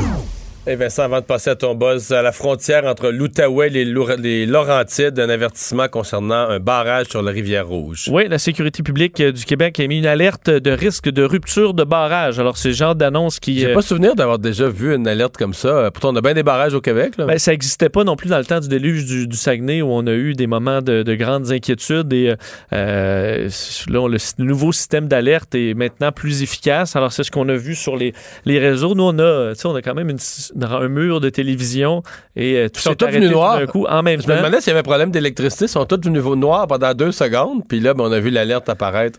Alors, on parle d'une alerte quand même, euh, quand même sérieuse. Il faut comprendre avant de. C'est sûr que la, la- la notion d'un barrage qui, euh, qui seront, euh, c'est c'est très inquiétant, mais il faut C'est comprendre. pas Manic 5 non plus, là. C'est ça. C'est un secteur qui est. C'est pas, pas un gros barrage, c'est dans un secteur qui est presque inhabité. Là. Ils ont Peut-être quelques chalets dans ce coin-là qu'il faudra effectivement évacuer Mais, mais rapidement. à on mon avis, je sais pas, là, à mon avis, un barrage qui lâche, même euh, pas si énorme que ça, dans une zone pas si habitée, il y a des dégâts, là, les chalets, les, les, mettons qu'il y a des cabanons sur le bord des chalets, des hangars, mais on tout arrache, là. Effectivement. Ça dépend de. Si tout à- on comprend tout l'âge Ouais, d'un coup ou si c'est une Si fissure. ou- fissure. Mais si, si, si un barrage cède d'une façon importante, Mais c'est surtout que ça arrive d'un coup. Donc, tu ben, dis la, l'eau, qui la est sur le bord de l'eau. euh, la quantité d'eau, là. Euh, parce qu'on parle donc de ce, de ce, ce, euh, petit barrage euh, émis donc l'alerte par le ministère de la Sécurité publique, secteur de la rivière Rouge, en aval du barrage de la chute Belle, jusqu'à la rivière des Outaouais, Grenville sur la Rouge. Alors, on dit, si vous êtes dans la région affectée, si vous nous écoutez, il faut évacuer immédiatement, éviter les endroits près des rivières, les vallées, les zones basses, parce que ça pourrait être inondé très rapidement, évidemment, euh, advenant la rupture du barrage. On parle d'un barrage qui déborde. Alors, euh, ça, c'est la situation en cours avec une alerte de rupture de barrage. Alors, euh, c'est une situation qualifiée par la sécurité civile de, de- d'extrêmement sévère, une urgence immédiate, alors qu'il demande un- une réaction très rapide des gens qui seraient dans ce secteur-là. Dans ton buzz, euh, donc, des inquiétudes chez SpaceX. Ouais, euh, commençant par ça, euh, par les, mauvaises nouvelles. Un peu, je sais pas si tu as entendu parler. En fin de semaine, il y a une, une, une capsule SpaceX qui a explosé sur. J'ai vu passer qu'il y avait une mauvaise nouvelle. Bon, c'est une, mauvaise- une- une grande mauvaise nouvelle.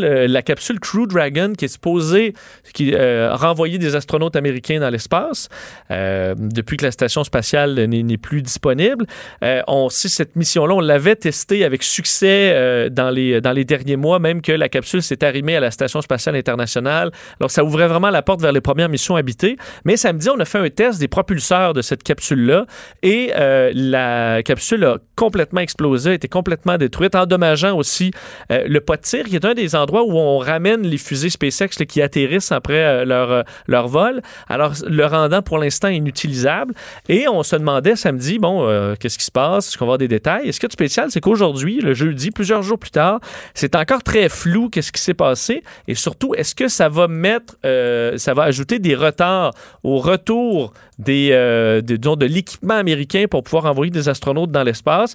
Euh, la NASA aujourd'hui renvoyait à SpaceX. SpaceX ne répond pas non plus. C'est lors de l'allumage des, des propulseurs, les Super Draco, qui sont les petits propulseurs de cette capsule-là, euh, qui, euh, qui ont posé problème, alors qu'on devait tester dans les prochaines semaines le système d'éjection de la capsule, un peu ce qui est arrivé avec euh, Soyuz, il y a quel, le vol avant celui de David Saint-Jacques, où euh, la fusée avait eu un problème et la capsule automatiquement s'est décollée du reste pour repartir. On devait tester ça, ce qui est une partie importante, et ça, pour l'instant, c'est repoussé. Alors, est-ce que tout le programme est rôle? Parce que souvent, là, dès que tu as un problème majeur, surtout, c'est que là, la, capsule elle a explosé. Et la prochaine fois, il, il est supposé avoir des humains là-dedans. Alors, tu comprends que ça met en péril souvent le, le projet pour très longtemps. Surtout que la capsule, lorsqu'on l'a envoyée, elle a déjà été arrimée à la station spatiale. C'est d'ailleurs la même capsule, celle qui a explosé. Et euh, imagine qu'elle explose, accrochée après la station spatiale. Ça aurait pu être un, Oh, ouais, un là, ça- grand désastre. Euh, c'est d'ailleurs, ça s'est fait lorsque David Saint-Jacques était à bord. Donc, euh, imagine si c'est un incident comme ça, on voudra tellement pas En gros, il y a beaucoup de questions. Là, que ça... Ben, c'est ça, ça soulève tellement de questions, un incident de la sorte. Alors, tant qu'on n'a pas de réponse, ça pourrait mettre en péril tout le programme, du moins jusqu'à nouvel ordre, pour retourner des Américains dans l'espace avec une fusée américaine. Quelle est cette question? Qui a vraiment frappé le ballon le dernier? Oui, je, trou- je trouvais ce dossier-là intéressant. C'est que euh, je te mets en sc- scénario au soccer. Euh, euh, toi et moi, on est dans des équipes adverses et on, on- on court pour attraper le ballon. On y touche les deux et le ballon sort en touche. Ouais. OK? Mais là, il faut trouver qui a touché le dernier parce que. Non, Ça mais va je sais, mais c'est un, c'est un questionnement. Puis souvent, on n'est pas d'accord avec la décision de l'arbitre parce qu'à un moment donné, c'est une fraction de seconde où les deux ils ont touché quasi en même temps. Ben, exactement. En général, lorsqu'il y a ça, une situation où là, on est deux, on touche le ballon, il sort, puis là, pour décider qui a le ballon ou pas, ce qui peut quand même avoir une incidence sur le match, ça s'ostine tout le temps. Parce qu'on n'est jamais d'accord sur qui a touché en dernier. Et la science euh, s'est intéressée à la question Ah à ouais. savoir est-ce que c'est est-ce qu'il y a un- toujours un joueur qui ment ou est-ce qu'il y a vraiment un problème de perception? Et eux se rendent compte à l'Université de l'Arizona que on, nos gestes étant tu sais, déclenché par le cerveau à peu près 50 millisecondes avant qu'on fasse le geste. Mais si nous, moi et toi, Mario, on fait le même geste en même temps, moi, je vais avoir l'impression de l'avoir fait avant. C'est-à-dire que moi, je vais avoir l'impression d'avoir touché le ballon avant toi. Alors que je Fait qu'on va être les deux sincèrement convaincus. convaincu qu'on a raison, sans mauvaise foi. En fait, ce qu'ils ont fait, c'est qu'ils ont mis des gens euh, un à côté de l'autre, mais avec un paravent. Puis moi, mettons, je te, touche la main, puis toi aussi. Puis on voit une lumière euh, flasher. Puis lorsque la lumière flash, je te pèse sur la main ou toi, tu me pèses sur la main. Puis après ça, je dis qui, euh, l'a eu en premier? Bon, on s'est rendu compte que lorsque c'était en même temps, en général, les deux, à 77% du temps, on disait que c'est nous qui l'avons eu en premier. Et lorsqu'il y avait un délai de 50 millisecondes, ben, on se disait à égalité. Alors nous, euh, vu le, temps que le signal part du cerveau pour se rendre à la main ou au pied, ben, on a l'impression que nous, on était 5 millisecondes à l'avance, alors que non, on ne l'était pas du tout. Alors finalement, la perception est juste, puis rendu là, c'est à l'arbitre à prendre une, bonne décision, mais c'est pas un menteur. S'il pense vraiment avoir touché le ballon en premier, c'est qu'il est vraiment convaincu de ça, parce que son cerveau est fait comme ça. Mais la vraie avancée de la science, ce serait que tu un système un peu. Tu sais, au tennis, là, c'est assez impressionnant. Est-ce que la balle est sur la ligne ou pas? Là? Ouais, Tu sais, l'ordinateur. qui tellement te montre, précis, Ah, regarde, là, le, le bord de la balle a touché un petit peu à la ligne. Tu vois le zoom, là. Tu sais, sont arrivés avec un zoom semblable, la photo, le finish du dernier contact sur la balle. là, puis là, tu vois le pied de l'un ou de l'autre. Ça va arriver. C'est qu'un terrain de Mais si ça, je parle, moi, disponible, en, pas, pas retarder le match, puis là, les gars retournent, là, tu sais, les arbitres fouillent dans instantané. là. Instantané, là. Tu t'as comme. Au tennis, c'est très rapide, mais ça, tu pourrais l'avoir encore plus rapide, là. Photo finish, dernier moment, regarde, dernier contact sur le ballon, cling. Le problème, c'est surtout que le, le terrain de soccer est beaucoup plus grand. Donc, c'est sûr Ça que ça prend peut-être beaucoup de caméras, mais ça va arriver là. là. Puis, tu peux le challenger. Ça permet de voir le. le- Donc, on va y arriver. Mais euh, les outils technologiques sont meilleurs que le cerveau humain. C'est ce qu'on se rend compte le plus possible. Plusieurs jeunes qui ramènent un souvenir de Coachella, Oui, le festival de musique célèbre. Absolument, un festival très célèbre, entre autres auprès des influenceurs. C'est devenu un peu.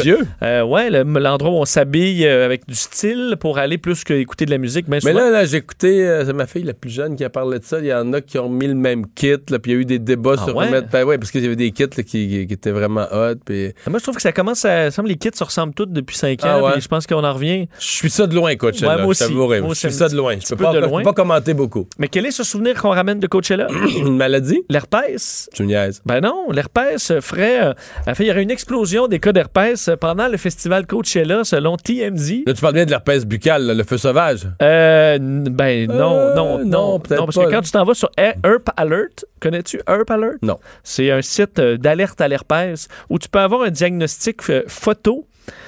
Encore là, diagnostic photo. Mais euh, tu envoies des photos donc à des, euh, à des médecins à distance qui euh, t'envoient en deux heures un diagnostic, une prescription pour ton herpès. Le problème, c'est que ce qu'on remarque dans le cas de Coachella, c'est qu'il y a une, explosion des cas cette année, des diagnostics, donc de l'herpès qui se fait à distance via Herp Alert. Vous comprendrez que c'est pas nécessairement la l'analyse la plus scientifique, mais euh, au total, on, on- on- on énumère 1105 cas rapportés à Indio, qui est le dans le désert de Palm Springs, dans la vallée de Coachella, donc où se trouve le festival, mais également une augmentation à Los Angeles, à San Diego, où beaucoup de participants pour le festival vont demeurer. On dit normalement, on a à peu près 12 cas par jour dans le secteur-là chez Herp Alert. Et là, on est passé à 250 patients euh, qui euh, se questionneraient ou voudraient un, un traitement pour, pour l'herpès. Et l'autre pic, le dernier pic, était, pas que ça pique, là, le pic, euh, était le week-end des Oscars en 2018 Ah oui? où il y avait eu euh, 60 cas par jour recensés. Mais tu sais, Herp Alert, là, je connaissais pas ça avant tantôt. Alors, je peux pas. Plus que la nouvelle m'a fait sourire, plus que je vois Que la, la fiabilité de la. que la fiabilité des statistiques. qui sont Mais euh, alors, protégez-vous les gens parce que y a- les festivals arrivent, euh, la saison des festivals arrive au Québec. Alors, c'est toujours important d'être prudent, même si vous êtes envoûté par le kit, euh, disons, le style ou la musique de votre festival. Le retour de Mario Dumont, le seul ancien politicien qui ne vous sortira jamais de cassette. Mario Dumont et Vincent Dessureau. Jusqu'à 17. Cube Radio. Alors Vincent, on surveille vraiment là, la rivière Rouge, rivière qui parle un peu au sud de Mont-Laurier, qui descend ensuite vers la région de l'Outaouais. Euh, Il y a un barrage à mi-chemin là, qui fait peur. 15h36 euh, cet après-midi, euh, alerte de, de la sécurité civile, alerte euh, de gravité extrême à la suite de menaces euh, d'un bris de barrage. Donc, une situation qu'on voit quand même assez rarement au Québec. On parle euh, d'une alerte de risque de rupture de barrage, euh, donc alerte émise par le ministère de la Sécurité publique en vigueur pour le secteur de la Rivière-Rouge en aval du barrière de la Chute Belle jusqu'à la rivière des Outaouais, même une certaine distance où l'eau pourrait dévaler. Grenville sur la Rouge, d'ailleurs, on parlait d'une d'un état, donc l'état est actuel, la certitude et euh, bon, c'est le, le niveau de certitude maximale pour l'alerte, sévérité aussi extrême et une urgence immédiate. Alors, ce que euh, on donne comme instruction, si vous êtes dans la région affectée, évacuez immédiatement, évitez les endroits près des rivières, les vallées et les zones basses. On demande de suivre les consignes des autorités locales. D'ailleurs, dans les dernières minutes, on confirmait la fermeture de l'autoroute 50 dans les deux sens. Donc, c'est l'autoroute euh, qui circule justement dans le coin de Calumet, des euh, villages qui passe tout près. Mais Alors- à mon avis, c'est à l'œil, c'est un bon 20, 30, 30, même 40 kilomètres après le barrage. C'est qu'on craint que si l'eau part dans. Si le barrage cède, l'eau part dans la rivière. C'est un coup d'eau qui Ça fait va qui- descendre n'arrête pas. D'ailleurs, c'est pour ça qu'on donne l'alerte jusqu'à la rivière euh, des Outaouais. Donc, ça inclut l'autoroute. Évidemment, on veut pas qu'une voiture passe là au moment où il y a une rupture de barrage. Alors, c'est pour ça que l'autoroute fermée dans les deux sens. On demande l'évacuation de tout le monde qui se retrouverait sur le point. Vous dire quand même que c'est un secteur qui est peu habité. Donc, on parle Hmm. de peut-être quelques chalets, quelques entreprises euh, dans le domaine du rafting. hein. Ouais, donc une entreprise de rafting, propulsion rafting, et Nicolas Euh, est en ligne, un des, euh, des opérateurs de cette entreprise. Bonjour Nicolas. Bonjour. Donc vous étiez sur place, euh, pas très loin du, du barrage quand l'avertissement a été lancé? En fait, notre camp de base, nous, est environ à une quinzaine de kilomètres du, du barrage de Belfast. Mais en aval, donc après, là, en descendant. Exactement. On est euh, entre lui et euh, la rivière des Outaouais. Donc là, vous, vous êtes allé, à l'heure où on vous parle, vous êtes allé vous mettre en sécurité? Oui, quand votre recherchiste m'a appelé, j'étais sur mon quatre roues, donc euh, j'ai monté la montagne. Je suis venu euh, voir mes voisins pour leur euh, les aviser parce qu'ici, les communications, c'est pas toujours facile. Euh, Il n'y a pas nécessairement euh, réception téléphonique partout ici. Là. Donc, je suis venu avertir mes voisins tout simplement. On est en hauteur pour l'instant, mais on se prépare à quitter tout de suite après euh, votre appel. OK. Donc là, pour l'instant, vous êtes en, hauteur. Euh, Est-ce que c'est un...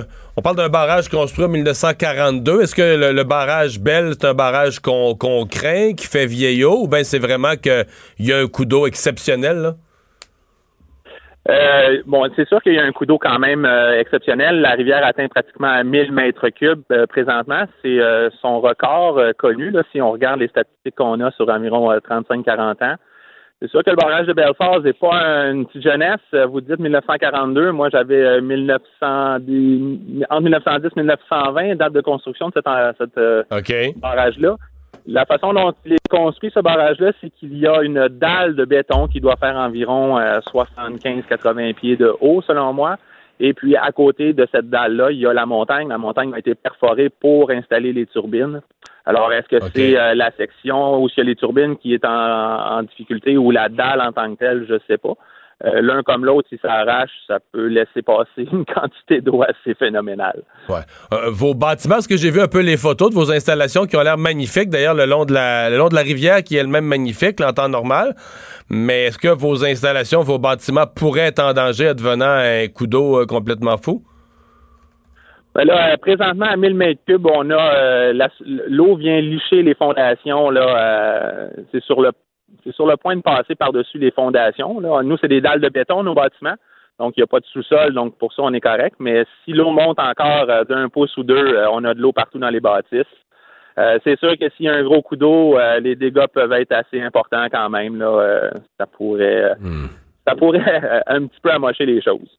Parce que là, on dit que le barrage déborde déjà. À cette heure-ci, on dit qu'il est déjà en débordement, ce qui doit contribuer au débit de la rivière que, que vous nous décrivez. Ben, en fait, comme je vous disais, euh, c'est une, euh, une dalle de béton qui monte dans un étroit passage et l'eau passe par-dessus la dalle de béton en tout temps. OK? Euh. Là, c'est sûr que s'il y a une haute pression, euh, ça augmente la pression probablement derrière la dalle. C'est peut-être ça qui, euh, qui la met en, en péril. Là.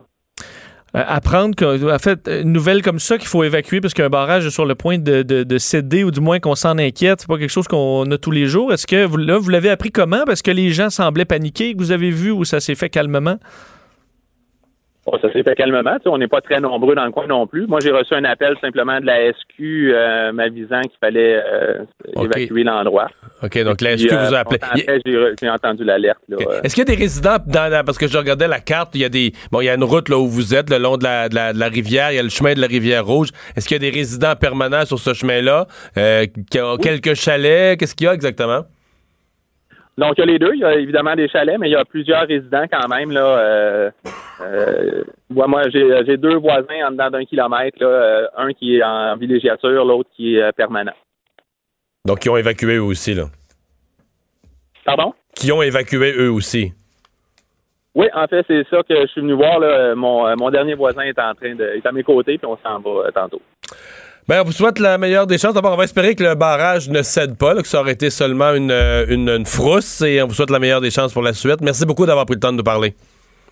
Merci à vous. Au Bonne revoir. journée. Nicolas Hachin, donc de propulsion rafting. C'est Parce que pas- quand notre chercheuse l'a appelé, il était il est en train d'évacuer sur son 4 roues Ouais, j'ai compris ça. pour s'en aller en hauteur. C'est quand même une. Ça te change d'une journée de bord. Là. Ceci dit, je suis sur son site, là, en espérant que tout aille bien, que le barrage tienne, que ces bâtiments, t'as vu la photo, c'est vraiment un écœurant de place pour aller faire du rafting. C'est super beau. Là, On a le goût d'y aller. là. Oui, oui, vraiment. Il est en pleine forêt, la petite route. Puis les installations, ça fait pas boboche, là. Ça fait Non, pro- c'est magnifique, c'est ça. Un fait, camp, euh, Non, non, ça fait professionnel. Donc, une, une belle entreprise de rafting. Retenez ça, propulsion rafting. Euh, Vous aurez peut-être appris quelque chose euh, aujourd'hui. euh, Évidemment, en c'est quand même dur de voir le niveau, de, les- disons, Ouais. les chances que ça vire mal ou pas, euh, qui sont évaluées par euh, la sécurité publique. Je comprends qu'on veut pas non plus prendre aucune chance. Si on l'a vu ça, dès un petit, euh, sais, que vu que ça doit, si ça brise, ça peut briser rapidement. On a peut-être pas voulu prendre de chance. Ça veut pas dire qu'il y a d'énormes chances qu'il se produise quelque chose. Il y a peut-être des normes aussi, je connais pas, mettons, en construction de barrage, de dire, ben, un barrage est prévu pour tenir tel poids d'eau ou tel débit d'eau. Parce que lui, il nous parle, il dit que la rivière a jamais eu ce débit-là de ce- depuis une quarantaine d'années, là. Donc, Ben, euh, Mais tu sais, on le voyait, on le voit bien que l'eau passe, euh, comme il le disait, là, déjà au-dessus du barrage en tout temps. là. ça fait comme une espèce de, une espèce de buton qui euh, entame une chute. Alors, euh, tu te dis, c'est quand même supposé euh, déjà être rempli, là, parce que ça déborde toujours. C'est c'est fait pour ça.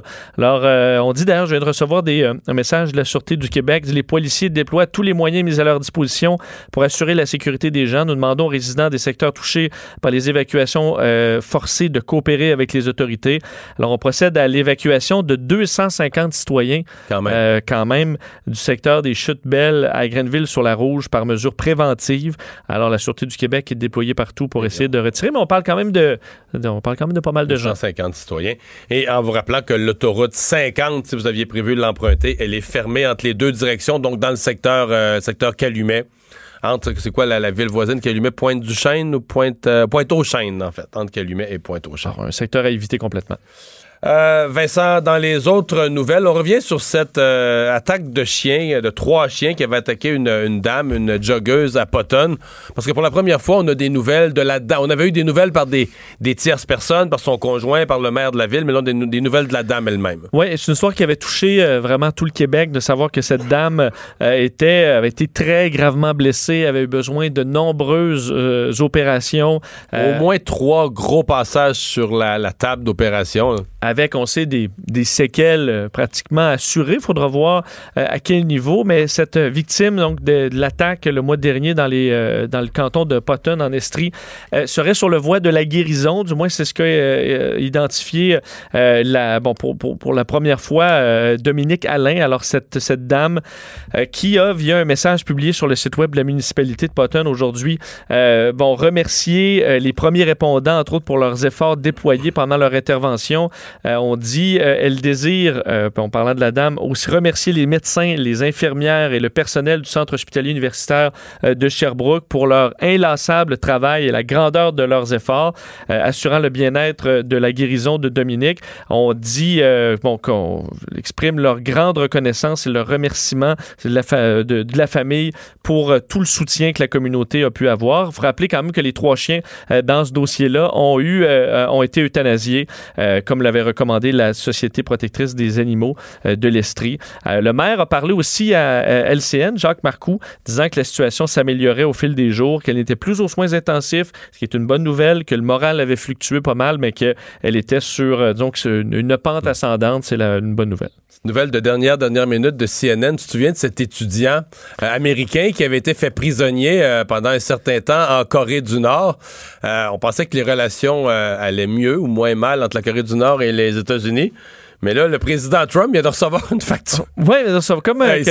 c'est gros, là. Ouais, c'est baveux, puis c'est drôle parce que. c'est baveux, c'est bien dit. Ça arrive au moment où, euh, où euh, Kim Jong-un rencontre Vladimir Poutine. Le jour même. Euh, alors, est-ce qu'on commence à changer un peu le ton entre la Corée du Nord et les États-Unis? Ça se peut, puisque vous vous souvenez de cette histoire qui avait ben, qui, est, très tragique à la base, il faut dire. Ce jeune homme, euh, cet Américain, Otto Rambier, qui avait été arrêté à Pyongyang en janvier 2016. Sans euh, euh, justification. Non, il jouait près de banderole. bon, c'est quelque chose de banal. Emprisonné, et finalement, il est, il est mort dans, durant l'emprisonnement. On parle de, de, de torture et de travaux forcés. Euh, il était d'ailleurs, on l'avait vu sur les caméras, visiblement euh, affaibli, en très mauvais état. Et voilà que la Corée du Nord, alors que les États-Unis voulaient demander des comptes, dans son cas, c'est ce que les parents demandent d'ailleurs depuis longtemps, des comptes du, gouvernement nord-coréen. Oui, parce que les parents, eux, trouvent que le gouvernement américain n'est pas assez ferme à demander des explications. Oui, parce que clairement, leur fils est mort, euh, torturé et, dans des conditions épouvantables en Corée du Nord. Et voilà que la Corée du Nord envoie un, un bill d'hôpital, euh, une facture de 2 millions de dollars pour les frais d'hospitalisation du jeune homme euh, comme condition pour le rapatriement du jeune Américain tombé dans le coma pendant cette détention à Pyongyang. Alors lui aussi, euh, bon, ça avait été très, très difficile. Il avait été dans le coma. Alors, il réclame 2 millions de dollars pour les frais d'hospitalisation. Quelle sera la réponse, de Donald Trump? Est-ce qu'il va changer de ton? Des fois, le ton change vite, là. Ouais. Pour Donald Trump. D'après moi, j'ai peur que Donald Trump réponde sur Twitter, là. Ça se peut. Puis, parce que là, euh, c'est trouvé un autre ami, là, Kim Jong. Mais c'est quand même drôle, tu le disais, le dis souvent, là. Mais la, scène n'a pas de rapport. Là. On a vu euh, Vladimir Poutine arriver, serrage de main avec le leader coréen. Lui, il rencontre tous les dirigeants des grands pays du monde comme si c'était un leader crédible. Alors que c'était un des bouffons de la planète. Chef d'un pays raide pauvre qui fait chanter tout le monde avec ses essais nucléaires. Ouais se retrouve au cœur d'une guéguerre diplomatique un peu. Là. Alors, euh, c'est particulier. Ouais. Alors, peut-être, euh, est-ce qu'on a fait une sorte d'impression que si les autres pays étaient sérieux, là, on débarquerait en Corée du Nord puis on dirait, tous les pays s'uniraient pour dire bon, ben là, là tes essais. C'est fini, là. Tes essais nucléaires, c'est fini. Puis en, passant, c'est plus toi qui dirige le pays. On t'a réservé un beau palais, un petit, on t'a construit quelque chose sur le bord d'un lac en Corée du Nord à la campagne. Tu t'en vas là puis tu sors plus de là. Tu sors plus. On veut plus entendre parler de toi. Effectivement. C'est pas arrivé encore. Tes essais nucléaires, ben là, c'est tout démantelé d'ici euh, trois semaines. Salut. Sinon, il y aura des conséquences. Voilà. C'est ça qu'on s'attend. C'est ça qu'on s'attend. Euh, on commence à voir les premières images du barrage euh, qui déborde. Il y a tellement d'eau, en fait, qu'on ne sait plus ce qu'on voit. Euh. Non, exact. ce qu'on comprend, c'est que peut-être que la structure au complet étant complètement submergée par les eaux sur ce barrage dont on a peur qu'il cède. Mais on voit que ça déborde de tous les côtés. C'est peut-être carrément les... C'est l'amarrage, la structure de base qui peut causer des, des, problèmes. Bon, on va pouvoir poser des questions parce qu'on a Francis Labbé, porte-parole d'Hydro-Québec, en ligne. Bonjour, Monsieur Labbé. Bonjour, M. Dumont. Est-ce que c'est vous, Hydro-Québec, qui avez sonné l'alarme, demandé à la sécurité publique, à la Sûreté du Québec, d'entreprendre les procédures d'évacuation? Oui, effectivement, parce que euh, on a cette centrale-là qui s'appelle Chute Belle, qui est environ 18 km au, nord de l'embouchure de la rivière des Outaouais, sur la rivière Rouge, bien entendu. Et là, euh, cette centrale-là, euh, elle est conçue, il y a un barrage, et, ce barrage-là est conçu pour supporter une crue euh, millénale, donc qui survient théoriquement une fois dans, dans 1000 ans. cependant, là, ce que je dois vous dire, c'est qu'on a atteint ce niveau-là aujourd'hui, et on sait qu'un système dépressionnaire s'en vient et qui va laisser probablement des quantités d'eau importantes selon les scénarios qui, qui sont devant nous. donc, on sait qu'on va devoir supporter un débit supérieur que celui pour lequel cette centrale-là a été conçue. Euh, dans ces circonstances-là, on est tenu, en vertu, par exemple, de la loi sur la sécurité des barrages ou même simplement le gros bon sens, là, on, est tenu de dire aux gens qu'il serait préférable de quitter les lieux. On en a fait la suggestion aux autorités du gouvernement du Québec et effectivement, il a demandé aux citoyens de procéder. Donc, il y a un risque réel que le barrage puisse céder, là? En fait, le barrage, il est en bon état. Cependant, il a été conçu pour une certaine quantité d'eau et on sait qu'on va recevoir davantage. Alors, euh, par mesure de précaution, encore une fois, on demande aux gens euh, qui restent en aval de, quitter les lieux. Euh, donc, pour l'instant, pour l'instant, c'est vraiment une quantité d'eau. Donc, c'est une. Vous n'avez pas d'indication, vous n'avez pas un spécialiste ou un ingénieur qui vous a dit il y a une fissure, il y a quelque chose de craqué, ça, ça bouge. Ok, il n'y a aucun signal qu'il est en train de céder là. Non, c'est une question de mécanique des des, des, des, euh, des ouvrages parce que euh, c'est une question de principe. Dans le fond, c'est qu'on est tenu légalement de dire euh, si ce, ce barrage-là a été conçu pour supporter X quantité d'eau et que si on sait qu'on va avoir X plus 8, par exemple, et là, à ce moment-là, on doit demander aux gens pour, pour leur propre sécurité de, de, de quitter en espérant que ce soit une fausse alerte. Vous savez, c'est bien, il est bien préférable de, de, de procéder de cette façon-là que l'inverse. Est-ce que c'est une. Euh, est-ce, est qu'une fois le, que ce sera calmé, est-ce que le fait d'avoir dépassé, euh, le, disons, la limite pour un barrage comme ça, est-ce que ça vous oblige après à faire des travaux majeurs sur cet ouvrage-là? Peut-être pas à procéder à des travaux majeurs. Chose certaine, vous pouvez être assuré qu'on va aller voir dans quel état il se trouve. Et ça, ce sera une priorité parce que, euh, justement, il aura dû faire face à une pression inhabituelle pour sa conception. Donc, euh, c'est évident qu'on va procéder. Euh, s'il y a des travaux à faire, ils seront faits rapidement. C'est un barrage qui a de l'âge aussi. Est-ce que ça, ça peut l'avoir affaibli au fil du temps? Euh, non, parce que euh, en vertu justement de cette loi-là sur la sécurité des barrages, nous, nous devons faire des entretiens, des inspections, et ils ont été faits ces entretiens-là. Il y a quelques années à peine, encore une fois, on procédait à, des vérifications et il n'y a rien dans cet ouvrage-là qui nous laisse entendre qu'il a une faiblesse. Cependant, c'est une question de principe en vertu du, niveau maximal pour lequel il a été conçu, et euh, ce niveau-là sera probablement dépassé d'ici les 24 prochaines heures. Euh, Monsieur Labbé, on voit, parce que pendant qu'on vous parle, on a les images de l'hélicoptère TVA. On voit des employés, là, tout habillés en rouge, équipement de sécurité, qui sont aux abords du barrage de chaque côté en haut. Ce sont des, employés d'Hydro-Québec, ça, probablement, ou des gens de la sécurité d'Hydro-Québec qui, qui sont sur place et qui assurent quoi, une surveillance? Oui, on a demandé à nos gens d'aller euh, vérifier euh, comment les choses se déroulaient. Évidemment, dans les circonstances, on veut s'assurer d'avoir euh, tout ça à l'œil et c'est ce que les gens font en ce moment. Et puis évidemment, il y a nos partenaires avec qui on travaille conjointement, la sécurité civile aussi. donc tout le monde a les yeux là-dessus pour surveiller la situation. vous savez, on vit une situation un peu exceptionnelle. Cette rivière-là, la rivière Rouge, atteindra probablement, si nos scénarios de prévision se confirment, un niveau jamais vu là, pour ces résidents-là. Et, c'est sans doute la même chose pour d'autres rivières comme la Petite Nation aussi. Donc, c'est vraiment, on, vit un, printemps qui, qui, est hors norme et puis euh, on aura les yeux sur nos ouvrages, vous pouvez en être assuré. Ouais. Parce que je, vous dirais ce qu'on voit, les images, parce que je, ne connais pas par cœur le, design de ce barrage-là, mais sur les images, je sais pas si vous en avez vu vous-même des images, mais on a l'impression qu'on sait même plus ce qu'on voit. Là. Il y a tellement d'eau, on a l'impression que ça déborde de partout. Il y a une clôture, il y a un endroit qui a plus l'air d'être euh, peut-être pour aller aller voir le barrage ou l'admirer. Ça a l'air une clôture pour des piétons, mais l'eau sort là aussi. On voit juste de l'eau partout là. Et ben, effectivement, il y a beaucoup d'eau dans le secteur. Et puis, ce qui est, ce qui est triste, c'est qu'on sait qu'il y en aura davantage, euh, encore une fois, dans les Demain, après-demain, ouais. Et donc, dans ces circonstances-là, vous comprendrez que par mesure de précaution, on demande aux gens de quitter. C'est ce que le ministère a fait. Est-ce que à l'arrière de ce, de, en amont de ce barrage-là, on se retrouve un réservoir important? On parlait de 4 millions de mètres cubes. Qu'est-ce que, ce que ça représente pour vous un, réservoir d'importance? ce ne sont pas des ouvrages importants parce que, évidemment, nous, on a des points de comparaison qui sont peut-être un peu démesurés. Là. Un réservoir important, ça peut être le réservoir Cagnapisco. Ou la, ou, ou la Manique. Ou... Oui, c'est ça. Donc, ce que je peux vous confirmer, c'est que nous n'avons pas des ouvrages de retenue dans ces, ces régions-là pour permettre de garder l'eau euh, très longtemps. Il y a dans l'Outaouais, par exemple, euh, des centrales qui ont des petits réservoirs, mais ce sont des réservoirs qui ne peuvent retenir l'eau que quelques heures tout au plus. Euh, nos réservoirs en Outaouais sont principalement au nord de la Gatineau. Vous connaissez votre Québec, M. Dumont, donc disons Mont-Laurier, au nord de Mont-Laurier, réservoir Bascatong, Dozois, Cabonga. Ces réservoirs-là ont été abaissés à la fin mars pour retenir un maximum d'eau issue de la fonte des neiges et de la crue printanière. Et on a fermé les vannes pour garder l'eau dans les réservoirs. Mais le problème, c'est qu'il y a tellement de neige au sud de nos réservoirs et, tellement d'eau qui, a tombé et qui va tomber sur cette neige-là. Et, ça, on n'a pas de retenue pour cette mhm. eau-là. Donc, malheureusement, ça s'écoule librement sur le territoire et ça donne des images comme celles que vous décrivez. Francis Labbé, merci de nous avoir parlé. Fait plaisir. Au revoir. Bonne journée. Francis Labbé, porte-parole d'Hydro-Québec. Donc, ça nous éclaire quand même. Au moins, c'est la bonne nouvelle ou ce qui est rassurant, c'est qu'il n'y a pas de signe euh, comme quoi ce barrage-là est sur le point de céder. là.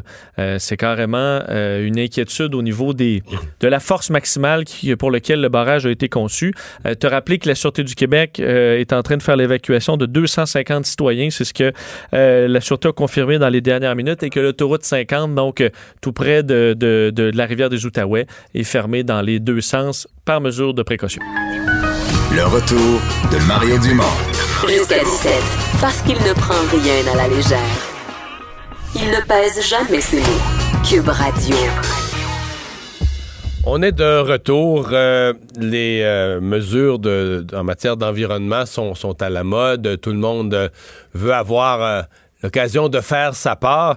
Et annonce de la, la députée euh, de la circonscription de Maurice Richard euh, dans le nord de Montréal et porte-parole du Parti libéral, de l'opposition officielle en matière de changement climatique, à l'effet que dorénavant, son bureau de comté est carboneutre. Euh, On lui parle tout de suite. Marie Monpetit, bonjour. Bonjour, M. Dumont. Est-ce que c'est polluant, un bureau de comté, dans sa nature même? Ben écoutez, moi, mon bureau, euh, depuis quatre ans, on avait adopté beaucoup de, de, de politiques éco-responsables. Donc, on était déjà un bureau euh, sans papier. euh, on avait fait euh, déjà une grande partie de la démarche, je vous dirais. Mais sans papier, c'est sans Euh, papier, c'est difficile un bureau de comté, là, non? Les citoyens Ah non, arrivent avec leur dossier. Euh, ben, je veux dire, au niveau de, au niveau des employés, au niveau de l'équipe, là, je veux dire, on fait pas de, on, on imprime plus du papier, on essaie d'être, euh, d'être un peu zéro déchet. On a fait très attention dans nos, dans nos politiques, là, pas de, pas de plastique à usage unique dans nos activités, des choses comme ça. Donc, depuis quatre ans, on avait fait une grande partie de, de notre virage vert comme, euh, comme bureau. La partie qui restait à faire, c'est surtout ce qu'on appelle les émissions résiduelles. Donc, euh, le fait d'avoir du, euh, euh, forcément, là, du matériel, euh, euh, électronique, euh, le chauffage, l'électricité, euh, pas, il y a une empreinte carbone, il y a, du, il y a des, des, des GES. Fait que là, vous chauffez mis. plus? Non, on continue de chauffer, mais on compense. Donc, le fait d'avoir la certification, on est vraiment très content d'être certifié carboneutre. Euh, ce que ça implique, dans le fond, c'est que euh, il y a une compensation de nos émissions de GES par la plantation d'arbres. Donc, on vous avez vous achetez, avec, euh, vos budgets de bureau de comté, vous achetez des crédits carbone. Ben avec c'est ça que le budget de fonctionnement, dans le fond, c'est ce qu'on va voir avec l'Assemblée nationale. Euh, L'idée, c'est de pouvoir compenser les émissions de GES par la pla- plantation d'arbres au Québec. Donc, on a fait affaire avec un, ça, peut, un ça peut représenter combien annuellement, ça? Parce qu'on achète ça par tonne, c'est combien de co- combien de tonnes de carbone pour un bureau, le chauffage d'un bureau de comté, puis l'électricité des appareils électriques, là, ce serait combien? Ben, nous, l'organisme avec lequel on a fait affaire, c'est un organisme qui, qui est très reconnu. là. Il y en a deux assez connus au Québec qui font ça. Oh. Ils font une évaluation en, en- en fonction, on est quatre employés à la- au bureau. Euh, ils ont évalué que ça représentait environ 14 tonnes euh, d'émissions Ah, carbone par année. C'est pas c'est quoi, c'est 300 piastres, ça, là, 300-400 piastres, là? C'est pas Ben, C'est très cher. exactement ça. C'est pas très cher, hein? Hein, on a parlé de ça hier à l'émission, là. ça représente exactement ça. C'est 300 dollars qui vont permettre de planter euh, 77 arbres dès la fin du mois de mai, début juin, euh, qui vont être plantés euh, dans la région de Sherbrooke, en Estrie, dans les cantons de l'Est et qui, euh, qui sont géolocalisés euh, et qui vont permettre de venir compenser ces émissions de GES-là. Donc, votre bureau, tout ça étant compté, votre bureau est donc euh, carboneuse. Ça, est-ce que ça va vouloir dire que dorénavant, moi, quand je vais m'adresser aux 124 autres députés de l'Assemblée nationale, faut que je les dé- faut que je les interpelle comme des, des pollueurs ou des gens qui ont des bureaux de comté polluants? Ben, nous, on n'est pas dans un processus culpabilisant. On essaie d'être en mode, euh, je vous dirais, euh, proposition et solution. C'est sûr que j'ai euh, invité euh, les 124 autres députés de l'Assemblée nationale à faire la même chose. Euh, on le sait, là, la lutte au changement climatique, là, c'est un défi de tous les jours qui devrait tous nous interpeller. Chaque geste qu'on va faire euh, va venir faire une différence euh, dans cette adaptation au changement climatique. Puis là, on, on- on le voit, là, c'est la semaine de la Terre, mais on, on- on a beaucoup de, de, de compassion pour les gens qui sont euh, pris avec les inondations. Euh, Est-ce que vous en avez dans votre coin? Parce que dans votre circonscription, le, le- le nord, là, le long de la rivière euh, des euh, le long de la rivière des Prairies, il y en avait quand même eu un petit peu en 2017. Euh, Peut-être pas la pire zone, mais il y en avait eu quand même un peu. Est-ce qu'il y en a cette année? Moi, c'est beaucoup dans l'ouest, à l'ouest de mon comté, en fait. C'est la partie quartier-ville, Saint-Laurent. J'ai beaucoup Mhm. de collègues euh, qui, euh, qui ont des citoyens qui sont malheureusement euh, confrontés à ça. J'en avais eu un petit peu en 2017. Pour l'instant, moi, dans mon dans ma circonscription, là, c'est sous contrôle. Bon. Ben, dernière question, vous répondez quoi? Parce que on, je suis certain qu'il y a plein de gens qui nous écoutent qui disent, ben là, tu sais, un bureau de comté, ça pollue pas, elle fait ça, c'est- elle fait des petits parages parce que, pour qu'on dise, bon, bravo, elle, c'est la porte-parole des libéraux en matière d'environnement, on fait juste ça pour l'image, parce que, on se comprend que sur l'ensemble de la pollution de la planète, un bureau de comté, c'est à la marge, c'est marginal, c'est pas, euh, vous vous annulez pas beaucoup de la pollution de la Chine. Ben, moi, je vois ça. Et même la Chine est en train de faire un virage vert. hein. En ce moment, on fait souvent référence à la Chine, là. mais euh, on a vu New York qui a annoncé hier, justement, et puis la ville de Montréal qui fait des annonces. Je pense que il n'y a pas un geste qui est insignifiant, puis il n'y a pas un geste qui fait pas une différence. faut voir ça dans une globalité. Euh, moi, c'est une façon de faire ma part. C'est un geste hein, que qu'on fait. On en a fait plusieurs. On veut faire beaucoup de propositions aussi. Puis euh, c'est avec l'ensemble de tout ça que ça va faire une différence. Marie, mon petit, merci de nous avoir parlé. Merci, M. Dumont. Bonne fin de journée. Au revoir. On enchaîne, euh, Vincent, euh, dans nos nouvelles, on avait parlé du pont La Porte ce matin qui est dans un assez mauvais état. En fait, c'est drôle parce que je, je voyais les, les genres de photos, puis les photos là, des, des, des, des, boulons rouillés. puis je me disais, semble la dernière fois qu'on a vu ça, c'était le pont Champlain. Oui, puis c'est pour ça qu'il y a des ponts, on dit, euh, tu sais, des ponts qui reviennent un peu dans l'actualité, puis il y en a d'autres qu'on entend un peu, dont on entend un peu moins parler, puis on se dit, bon, ben ça Le on pont va- La Porte au Québec, il me semble qu'on avait la paix. Là. Ben non, surtout qui est à côté du pont de Québec où, disons. Tout est euh, rouillé. tout est rouillé depuis des décennies, puis on en parle depuis longtemps. Mais là, à force d'attendre, ben, c'est l'autre à côté qui devient problématique. Et le pont La Porte présente plusieurs signes de dégradation, euh, selon un rapport d'inspection réalisé en août 2018 par les ingénieurs du consortium Simoplus Tetra Tech, obtenu, entre autres, la nouvelle a été euh, publiée ce matin par le FM 93 à Québec. Le ministère qui a publié ce, document-là, ce rapport, très discrètement sur son site, où on retrouve euh, des informations plutôt inquiétantes sur, le euh, sur le pont La Porte, plusieurs indices de dégradation, euh, plusieurs photos inquiétantes. On parle de grands morceaux de pièces métalliques qui se sont carrément détachés de la structure. On note, là, on dit perte de section jusqu'à très importante, principalement sur la plaque horizontale inférieure et sur l'intérieur des plaques verticales, des câbles de suspente aussi qui ont subi l'effet du temps, des brins d'acier qui composent là, les gros, gros câbles qui tiennent euh, le pont. C'est un pont suspendu. Euh, on dit qu'ils sont, euh, ben, certains sont rompus, pas les câbles, mais les brins d'acier qui forment le câble.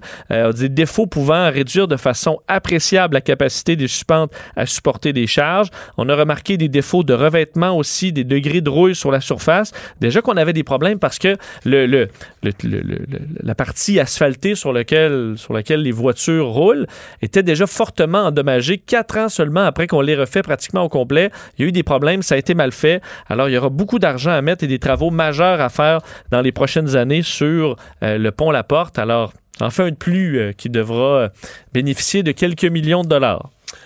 Hausse importante de l'utilisation du téléphone intelligent ici.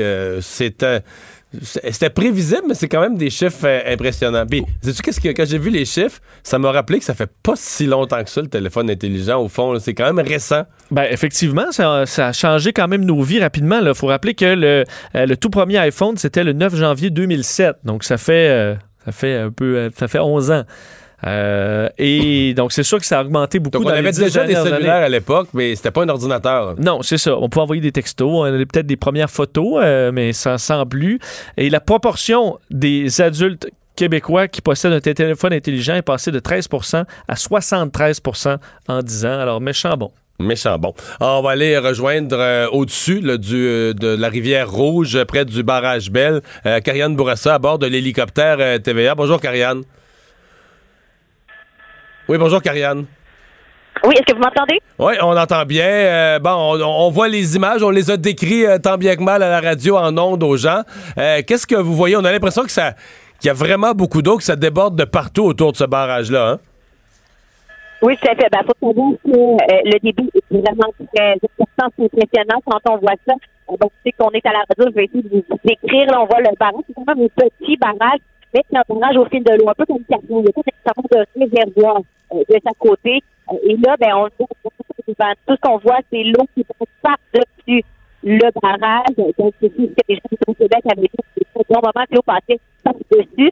Mais c'est un, un, bâtiment, une structure qui a été construite en 1999. Alors là, une capacité maximale. Et là, avec les prix, la fonte des neiges qu'on a des on a préféré lancer cette alerte d'évacuation par son foyer que ça ne tiendra pas. Que des possibilités, en fait, que ça ne tienne pas le coup. Maintenant, ça, on peut voir ici, ben, il y a la, euh, des gens d'Hydro-Québec qui viennent toujours se arriver, donc des employés qui euh, observent la situation de très près. A d'ailleurs aussi sur le terrain de croiser quatre employés, notamment un euh, qui était tout près de la rivière du cours qui garder deux autres qui étaient plus près de la centrale euh, en tant que des bâtiments qui sont administratifs. On a également regardé pour que vous on est euh, sur Bon, on a perdu la communication. C'était vraiment pas facile. Les zones, normalement, Hydro-Québec ont aussi un hélicoptère qui est, euh, qui est sur place.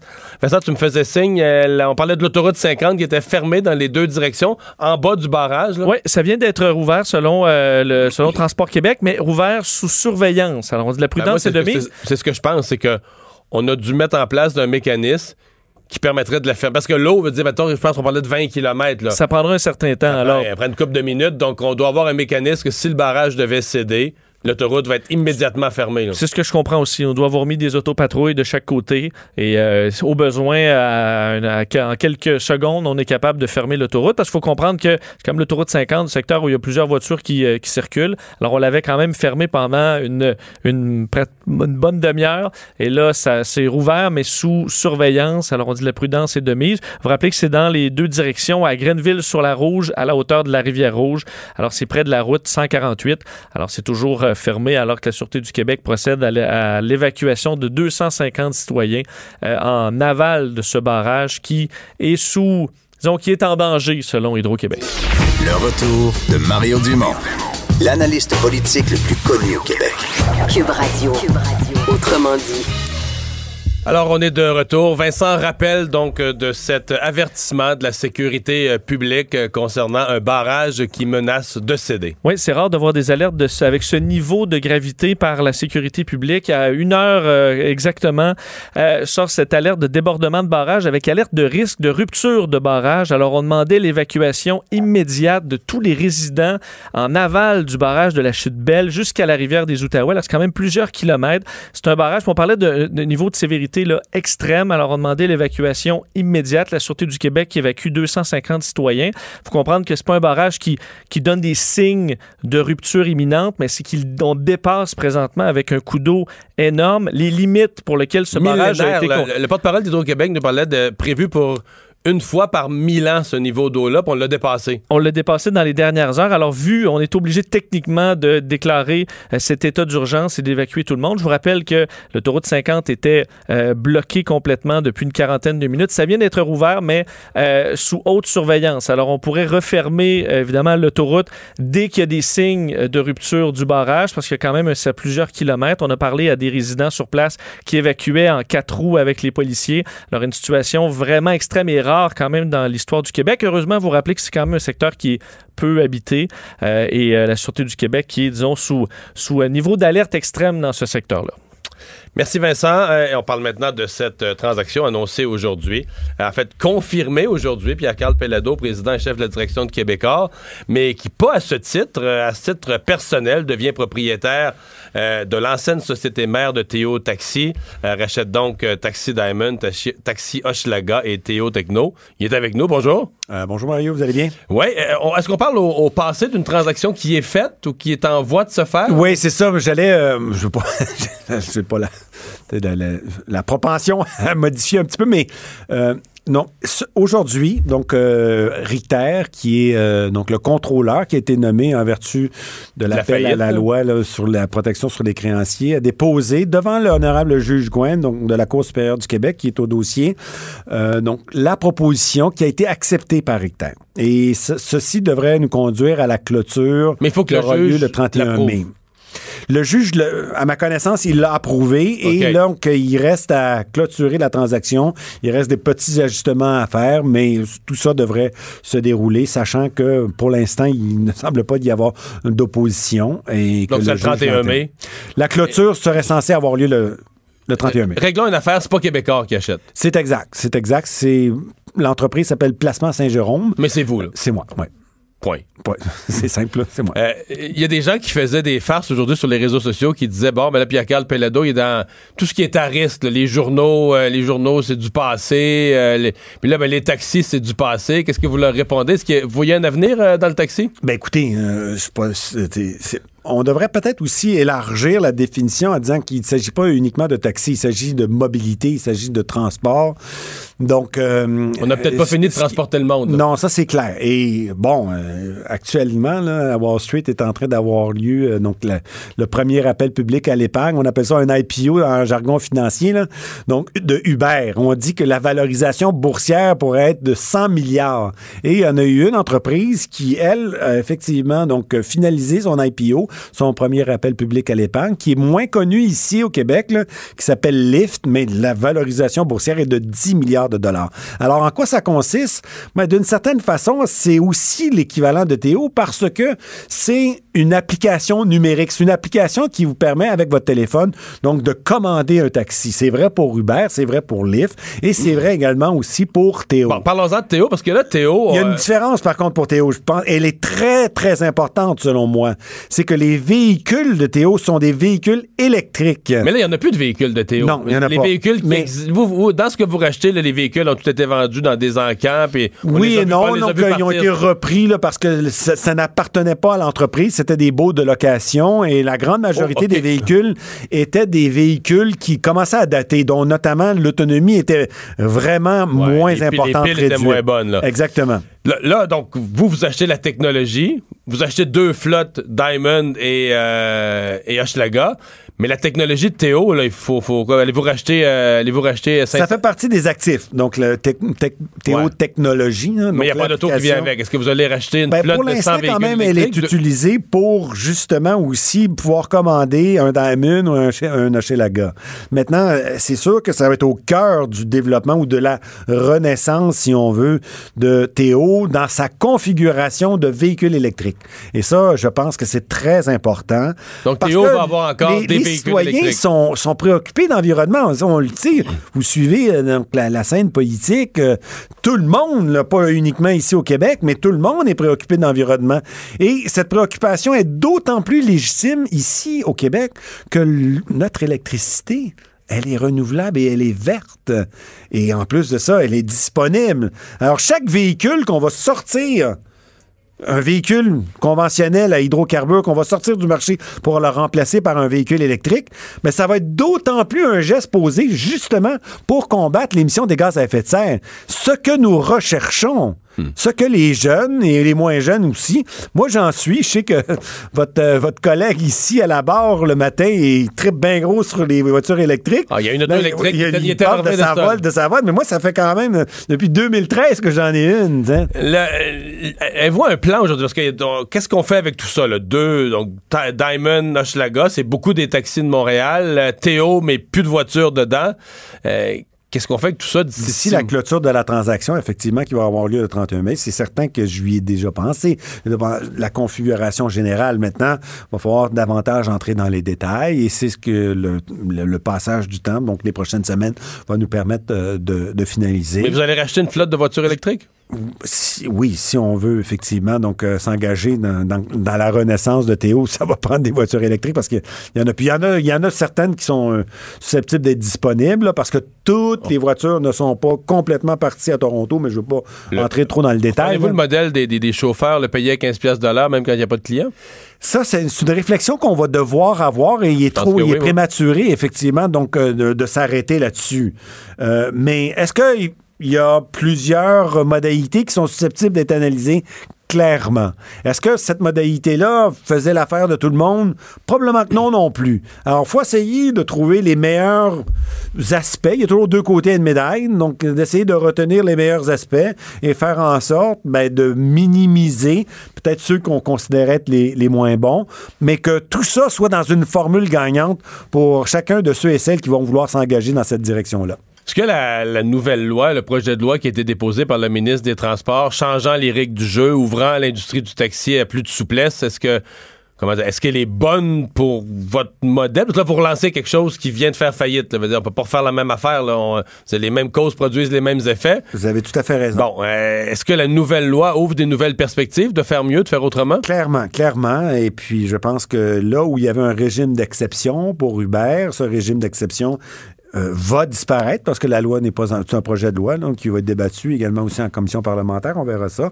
Espérons que tout cette, euh, ce projet de loi va pouvoir faire l'objet effectivement d'une adoption d'ici la fin de la session parlementaire. Mais ça change clairement la donne. Donc la libéralisation de cette industrie qui croulait là, sous euh, une réglementation justement qui empêchait euh, véritablement une avancée, ben là, euh, elle est tassée excusez-moi l'expression, là, des fois on utilise en, français aussi, le level playing field, c'est que tout le monde va être sur le même pied d'égalité. C'est sûr que Uber a des moyens financiers considérables. Par contre, nous allons avoir une expertise, nous allons avoir des collaborateurs, des collaboratrices qui sont entièrement dédiés. Nous allons avoir toute cette qualité donc de l'énergie propre et renouvelable associée aux véhicules électriques. C'est énorme selon moi. Vous avez quand même des employés là, qui sont en colère de, de la situation parce que vous allez avoir des chauffeurs de taxi qui euh, euh, sont dans des manifestations présentement. Il faudra voir comment ça va tourner dans les prochains mois, mais comment vous allez Ben là, gérer je suis obligé de avez faire quand même une nuance importante. là. Ce ne sont pas des employés. Les employés qui ont été repris, non, qui seraient repris, sont les employés qui travaillent aujourd'hui dans le centre de répartition qui est localisé donc dans les Shop Angus. Euh, il y a environ une trentaine, une quarantaine d'employés. Ensuite, il y a également aussi des employés qui sont susceptibles de développer l'application. Les chauffeurs de taxi là, de Hochelaga et de Diamond ne sont pas des salariés, ne sont pas des employés. Des travailleurs indépendants Exactement, affiliés, là. exactement. Ouais, Donc, euh, c'est, excusez-moi l'expression, business as usual. T'sais, au- hier, ça fonctionnait, aujourd'hui, ça fonctionne, puis demain, ça va fonctionner. Hmm. Si vous voulez avoir un taxi, puis il y a encore énormément de clientèle qui prennent le téléphone, qui signalent le numéro de téléphone de Diamond parce que c'est une habitude qu'ils ont. Il y a également aussi des contrats qui existent, là, où est-ce que la STM ou d'autres institutions publiques vont faire appel à une flotte de taxis pour transporter soit des gens qui sont euh, qui ont des difficultés, ils veulent, je sais pas moi, ils ont rendez-vous euh, à l'hôpital ou euh, dans une clinique. Donc, il y a des considérations de cette nature-là. Donc, ça existe, ça va continuer à exister. Maintenant, quel va être l'avenir? Moi, ce que je souhaite, c'est de transformer peu à peu, dans une transition, je dirais, qui va être rationnelle, qui ne sera pas précipitée. Donc, le- les véhicules qui étaient des véhicules à hydrocarbures vers un véhicule électrique. Et c'est ce que nous souhaitons pouvoir réaliser. faire. Exactement. Ça ne sera a- pas demain matin, ce ne sera pas la semaine prochaine, ça va se faire, tu sais, comme dit la fameuse formule, che va sano va piano, che va piano va lontano. Mon père qui disait ça souvent. Ouais, mais nous, on parle pas latin, là. Non, non, c'est de l'italien. C'est de l'italien, ça, oui. Ce qui va lentement va sûrement, c'est ça. Exactement. C'est de l'italien, je comprends un peu. Euh, euh, dernière, hey, on a jasé de ça, nous autres, plutôt dans l'émission. On avait une suggestion pour Ah Oui. qu'on vous la fasse. Ah, C'est vous ben, le boss. Je ne vous ai pas entendu. Mais on pense que dans tous ces taxis-là, là, ce qu'il devrait avoir à la radio, c'est Cube. Ah! Coudon! Vous êtes vraiment Parce original! que vous, vous n'êtes pas du genre à penser à ça, les convergences, mais nous, on réfléchit pour vous, là. Non, merci. De série. C'est- Vraiment, on- on- nous formons une équipe exceptionnelle. Pierre-Carl Palado, merci d'avoir. Merci beaucoup. Le retour de Mario Dumont. Jusqu'à 17, parce qu'il ne prend rien à la légère. Il ne pèse jamais ses mots. Cube Radio. Hey Dave Morissette, salut. On n'a pas beaucoup de temps pour parler sport, mon vieux, aujourd'hui. Avec les barrages qui cèdent à M. Pelado qui achète des taxis. Euh, euh, bon, qu'est-ce qu'il y a à dire sur la soirée d'hier? Est-ce que les est-ce que les Hurricanes ont vraiment du chien ou est-ce que les Capitals ont choqué? Mais je, je, je pense qu'ils ont vraiment du chien. Puis moi, je retiens un commentaire sur la victoire d'hier, euh, Mario. C'est Rod Brindamour qui a dit Moi, je trouve qu'on est, et je, je crois sincèrement qu'on était la meilleure équipe. Puis c'est vrai, c'est vrai que la Caroline a été la meilleure équipe, mais, Mais moi, j'ai toujours pensé que le talent allait l'emporter. Ouais, mais moi, j'ai écouté la prolongation que je me suis couché tard.